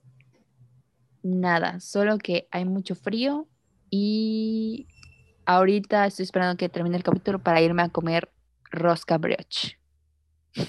Pues yo voy a esperar que termine el capítulo para seguir buscando recomendaciones para darles de literatura. Oigan, y no se olviden de escribirnos si escucharon este episodio con sus mamases y qué sintieron. Sí, Así las avergonzamos, ¿no? Sí, perdón. Y siento que nos, como que le bajamos de nivel, como que íbamos a ser más cochinados, pero pues no podemos porque estamos rodeadas de personas y sí nos da penita, güey, o sea, no mames. Estamos chiquitos. Sí, pero es cierto. un punto en el que vamos a decir, vamos a contar nuestra experiencia con los miles de deals que hemos probado y pues no. Mi primera vez fue eh, Uy, bueno, algún día les contaremos ciertas historias, pero bueno, eso más adelante porque me da miedo que la gente con la que haya pasado lo escuchen y sí, pues no hay vuelta atrás, ¿verdad? Entonces, Oye, un saludo a mis amigas de la generación de literatura, que muchas de ellas hicieron su tesis sobre el siglo XIX. Era Andrea Ortegón, Ana Laura, si no me equivoco, y creo que Fabi. Y en general mis amigos y yo nos volvimos fans del siglo XIX. Creo que menos Claudia, pero bueno, las quiero mucho. y pues yo un saludo para todos. Ah, un saludo para mi amiga Lorna que me regaló unas cartas de tarot por mi cumpleaños. Y ya pronto, cuando aprenda, les haremos una lectura aquí. Sí, Voy a preguntar si por fin me voy a casar con, con alguien rico y millonario. Voy a preguntar si Jessica por fin va a encontrar una herencia. También sí voy a tener el dinero que tanto anhelo y quiero. Se escuchó ¿va a sacar feo eso. Carla- ¿Va a sacar Carla merch? No, intenta más tarde. No, no es cierto, ya lo sabemos. Ay, sí, ya, pronto. Sí. Pero bueno, eso ha sido todo por hoy. A menos que quieras hacer algo más. No, es todo. Listo. Pues cualquier duda o recomendación que tengan, avísenos, escucharon este programa con sus mamás, si les gustó, si no les gustó. Eh, ya saben que en Twitter, en Facebook y en Instagram nos encuentran como arroba somos violetas. Tus redes sociales, Jess. Arroba Yesayala 17. Yo soy arroba Pisces y nos vemos en el próximo episodio. Bye. Bye. ¿Qué, qué fue eso? Mi jueguito Bueno, de voy cocina. ya voy a hacer tu microornito. Bueno, ya voy a cerrar esto. Está bien. A ver, lo voy a poner pausa. Finalizar.